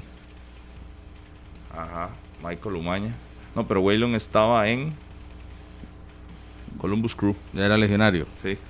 Pero el que sí estaba en, en Herediano en ese momento era Dave, Dave Mighty. Y Cubero. Y José Miguel Cubero, sí, también. Pero sea como sea histórico, ¿no? Ocho jugadores de, de selección. Y ojo, no, no. Pero se metió a Galo. Sí. Sí, a Galo. Todos esos, Galo, Jelsin y Douglas López, que el- me gusta el- cómo juega. Entonces póngale la camisa de la Cele al Herediano. Y por posición. no, tampoco, tampoco se me resiente. Póngale la camisa de la selección al Herediano. Y, hace- el morado. y- y- y le hacen un, ahí, un par de refuerzos. No, tampoco se me resienta, o sea, tam- tampoco así. ¿A quiénes va a sacar de ahí? Saludos a José Carlos Ortiz en Concasa La Juela, que va a ser papá próximamente. Un fuerte abrazo. Ayer andaba escapado, dice que lo vieron por ahí en la calle. Y nada más aquí saludar a Dani, a Dani Gutiérrez, a Eli, también un fuerte abrazo. Y nada más antes de ir a la pausa, Adolfo, Saludos, dice, salúdeme al compañero Cristian Montenegro, agente de la cervecería de Punta Arenas. Oiga. Así que un fuerte abrazo ahí y a todos los que trabajan, la gente de la cervecería ahí que andan en los, en los Ah. camiones escuchando 120 minutos. Un fuerte abrazo para todos ellos. A Manu Saludo Villegas. para.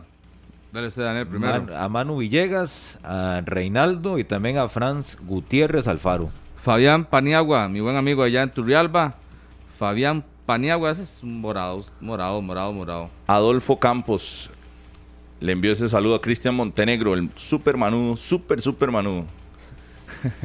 Una pausa en 120 minutos y ya venimos. Saludos a Glory que también está escuchando. Un fuerte abrazo. 10 y 43 minutos de la mañana. Contigo tenés el control total de tu Wi-Fi y una mejor experiencia de Internet. Contratado hoy mismo 100 megas a solo 22.990 colones. Además, viví toda la Liga Premier Inglesa con Paramount Plus y un 50% de descuento en los primeros dos meses gracias a Tigo. Llámanos al 800 800 84 46. Apúntelo por ahí. 800 844 46 para que usted tenga el control total de su Wi-Fi. El mejor servicio contigo. 10 con 43 minutos de la mañana. Les decía, la jornada que continúa con dos partidos que serán a las 8 de la noche. Ojo, y están buenos. Saprissa contra Cartaginés y el Guadalupe contra Liga Deportiva Alajuelense. Ese reto que tiene Fabián Coito ya en el banquillo de tener un, un resultado positivo como visitante frente al cuadro eh, guadalupano, frente a Pate Centeno, que también estará en el banquillo de Guadalupe. Que no ha ganado en el arranque, el Paté. Sí, ¿no? Con Guadalupe. Y no sé, André, que le da seguimiento a Liga Deportiva Alajuelense, que que se perfila para el 11 de la liga, lo de Pipo, que parece la gran duda que tiene en parte baja y algunos rendimientos individuales que fueron señalados y que quedaron en evidencia en el 11 contra el Águila el martes por liga con CACAF luego de la goleada contra Herediano. Eh, solo tres jugadores han, han, repetido en las cinco formaciones de Fabián Coito en Liga Deportiva Alajuelense. Es el caso de Giancarlo González, lo de Celso Borges y lo de Aaron Suárez. Ellos han estado en todos los partidos como titulares. Eh, Freddy Góndola era uno de los que estaba también, pero no fue titular contra el Águila. Así que hay tres inamovibles. Lo que pasa es que Giancarlo González está lesionado. O sea, ahí, vendríamos con un cambio y ahí creo que es Aubrey David. Aubrey David va a jugar con Alexis Gamboa y creo que ya el López junto con Ian Lawrence.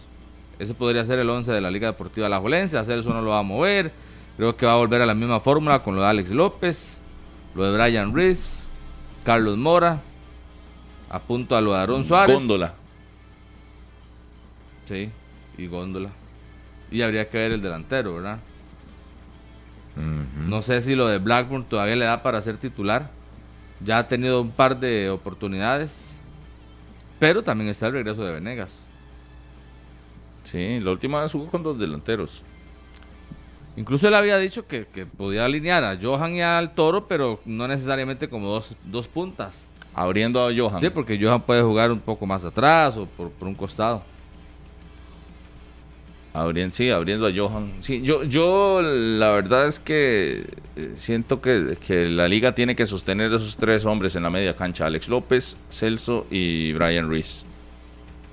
Y adelante veo a Carlos Mora, Góndola y Venegas. Siento a Blackburn y siento a Aaron Suárez. Vea que Aaron es inamovible en, esos que le estoy repasando. Pero eso mm. sí, ha, venido jugando menos. Contra el Santos jugó 90. Un día se realizaba una nota para Deporte Repretel. Contra Guanacaseca, que fue el segundo, jugó 82. Y contra Herediano 70. O sea, ya ha venido jugando menos, menos. Eh, campeonato de la liga en campeonato y en, en Liga con CACAF, en la serie, jugó casi 172 minutos de los 180 con el Águila. Es casi que más del 80% de los minutos en este arranque de Aaron Suárez, que para mí Coito no lo va a mover, o sea, no lo saca. Y, ya tiene dos goles. Bueno, tiene el gol contra Guanacasteca y tiene este contra el Águila. Sí, sí, dos en esta temporada. Con Coito, ¿cuál es el que tiene más goles? Ellos. Góndola y. Góndola y Aarón, dos, dos cada uno. Dos cada uno. Góndola dos en el campeonato nacional, no tienen con CACAF y Aarón que tiene uno y uno. Sí. Góndola es que sí, sí, sí es un muy buen jugador. Con la noticia también que se dio, ayer no lo conversábamos, pero se dio la renovación de esos dos, de Góndola y de Johan Venegas, asegurándose la ofensiva ya la liga para el, ¿qué es? 25, ¿verdad? Eh, Venegas hasta el 24 y Góndola hasta el 23. Ah, 23. Sí, 23, para góndola. Que, que, yo en el caso de Liga Deportiva La Colense, yo sí siento muchos pendientes todavía en el equipo. Ya André sí la tiene más clara en cuanto a lo que se ha venido manejando con Coito, pero lo del lateral derecho parece que ya va borrando poco a poco ahí en Smith, en este arranque del torneo de apertura 2022. Para mí la media cancha, y lo he conversado, para mí tiene que jugar Cubero por sus características y esa, esa facilidad de marca que tiene eh, José Miguel. Para mí es un perfil que necesita en el once titular a la Juelense, junto a, a Celso. Y lo de Aarón Suárez, porque yo sí mantengo que Aarón Suárez, con la confianza y el rendimiento que ha tenido con Coito en este arranque, no lo va a sacar tan fácil de la media cancha de la liga. Y adelante los tres que son para mí fijos, por rendimiento y peso en el equipo, Mora, Góndola y Venegas, para mí. Pero sí siento que tiene que definir pronto su guardameta. Si él mismo ha insistido que a él no le gusta estar rotando, que ya en algún momento va a tener que decidir, pero bueno, ya lleva tres de campeonato y dos de, de liga con Sí, yo ya que ya, cinco, yo ya creí tiene que ya lo iba a definir. Yo no sé cuánto tiempo más va a dar de, de pr- de pruebas para definirse por un guardameta. Pero los dos de los dos de campeonato han sido de Ajú y los dos de CONCACAF han sido de... de- Sí, los tres de campeonato de Ajú y los dos Eh, de los CONCACAF tres de campeonato. Por eso, tres de campeonato y dos Ajá. afuera. ¿Qué más quieren ustedes ver? Ahí está. Pero yo le pregunté y dice que no. Yo le pregunté en una conferencia de prensa que si iba a cambiar los porteros de acuerdo al torneo. Es decir, que si Leo iba a jugar Ajá. con CACAF y si Ajú iba a jugar el campeonato nacional, y me dijo que no, que no dependía de eso. Y, pero le puede pasar factura a Ju los tres del Herediano el sábado anterior. Puede ser uno de los factores que le pase factura. Yo creo que ya tiene que ir consolidando un guardameta. Ya, ya en este momento. Que se acaben las pruebas de una vez y que le dé continuidad, ya sea a Ju o sea Moreira. Porque particularmente Pero en cuántos tuvo culpa.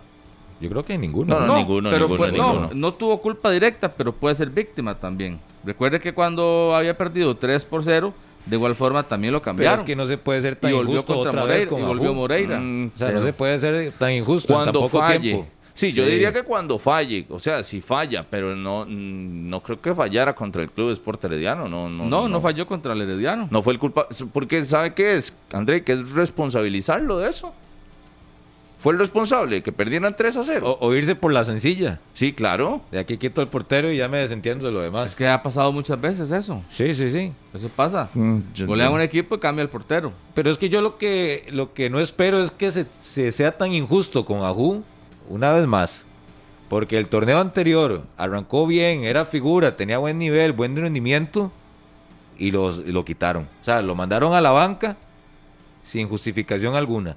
Y ahora en este arranque que ha tenido tres partidos de campeonato nacional con una buena participación, me parece, y que por un 3 a 0, donde el equipo en general se vio pésimo, jugó muy mal, en el Collilla Fonseca él sea el perjudicado porque sí me parece que sería demasiada la injusticia. Y yo lo que sí creo es que en este momento Moreira, Moreira está en, un, en una etapa muy difícil de su nivel, de su carrera. Está con muchas dudas. Le, le están robando la titularidad o le está perdiendo la titularidad con un joven como Miguel Ajú por un tema de rendimiento, por errores puntuales. Y vea que cuando se hace un análisis también, pensando en la selección, ya Moreira como que empieza a perder terreno. Estuvo en todo el proceso, siempre estuvo convocado y en este momento, a tres, cuatro meses de la Copa del Mundo, es uno de los, de los que más dudas hay de Leo Moreira. O sea, Sí. Lo que está pasando en este momento con Leo Moreira y su nivel y su, y su actualidad eh, deportiva no es, no es como lo mejor. Pero ojo, que él es el, el único y gran responsable, es él. Sí, O sea, me de- parece del que- descenso en rendimiento es solo él. Me parece que en rendimiento se le han se le han achacado errores muy puntuales. Es que es el Ajá. problema de los porteros, Daniel. Sí. Usted se pone a echar el cassette para atrás y usted ve, no solo en la liga, sino en la selección. Lo que pasó en Canadá, el gol en Canadá. eh, lo que pasó en Estados Unidos, el gol en Estados Unidos, pegado al primer palo, después de que Keylor sale al entretiempo. Ni qué decir con la liga, la salida ahora con, con Marcel. Pero que han sido errores muy puntuales que se le han achacado a, a Moreira y que por eso en este momento es uno de los jugadores que más duda genera en cuanto a su nivel. Sí, porque lesionado no ha estado. No. Ha recibido muchos minutos, mucha confianza. Ha estado en el terreno de juego. Y a partir de ahí, ya repito, él es el único responsable de lo que él está viviendo deportivamente hablando en su carrera. Por no sé si en algún momento se relajó de más. Daniel, yo creo que, yo creo que está, yo creo que está perdiendo el pulso para ir a la Copa del Mundo, si no es que ya lo perdió.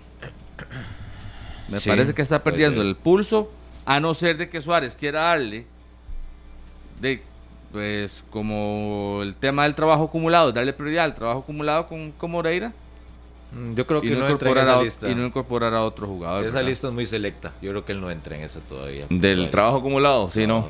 No, no. Se quedó rezagado en los últimos 100 metros, diríamos. Pero todavía, tiene chance. Todavía, todavía tiene tiene chance, todavía Chance. tiene chance. Todavía Pero le tiene tienen que dar la titularidad como que ayer. y, y levantar su nivel, como dice Daniel. No, Claro. no, o sea, no es que va, le van a dar la titularidad y va a generar dudas y va a fallar en momentos trascendentales.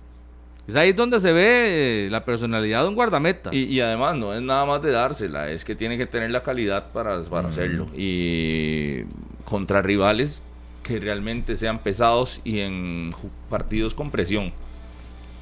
Porque estos contra el Águila y no, no. no. La verdad no, ya la no pasé, es generaba que es ahí donde se le está criticando en los partidos con presión. En la final, en los de la selección. Por eso, por eso. Partidos bravos. Los importantes.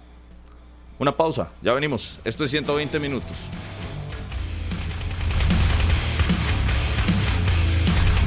Continuamos en 120 minutos. Visa y Credix te llevan a la Copa Mundial de la FIFA 2022.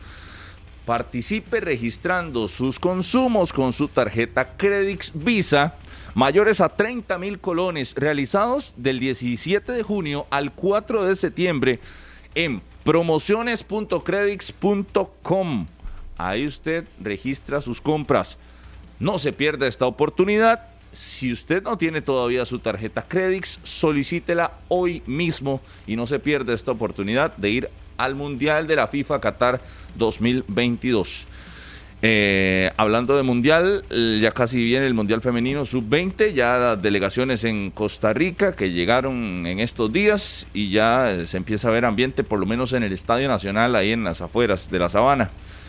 La próxima semana ya empieza el Mundial Femenino Sub-20, así que todos los, todos los detalles y éxitos para las muchachas. Eh, el Campeonato Nacional que decíamos, nada más la invitación antes del cierre.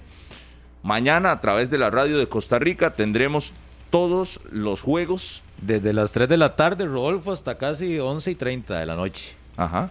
Estaremos Mañana en transmisión ininterrumpida con todos los detalles. Así que si van para la playa, si van para la montaña de paseo ahí en el carro y no se quieren perder lo que pasa en la primera división, se quedan con nosotros. Punta Arenas Pérez a las 3 y 30. Sporting Herediano a las 5 y 30. Saprissa Cartaginés a las 8. Guadalupe La Liga a las 8 también.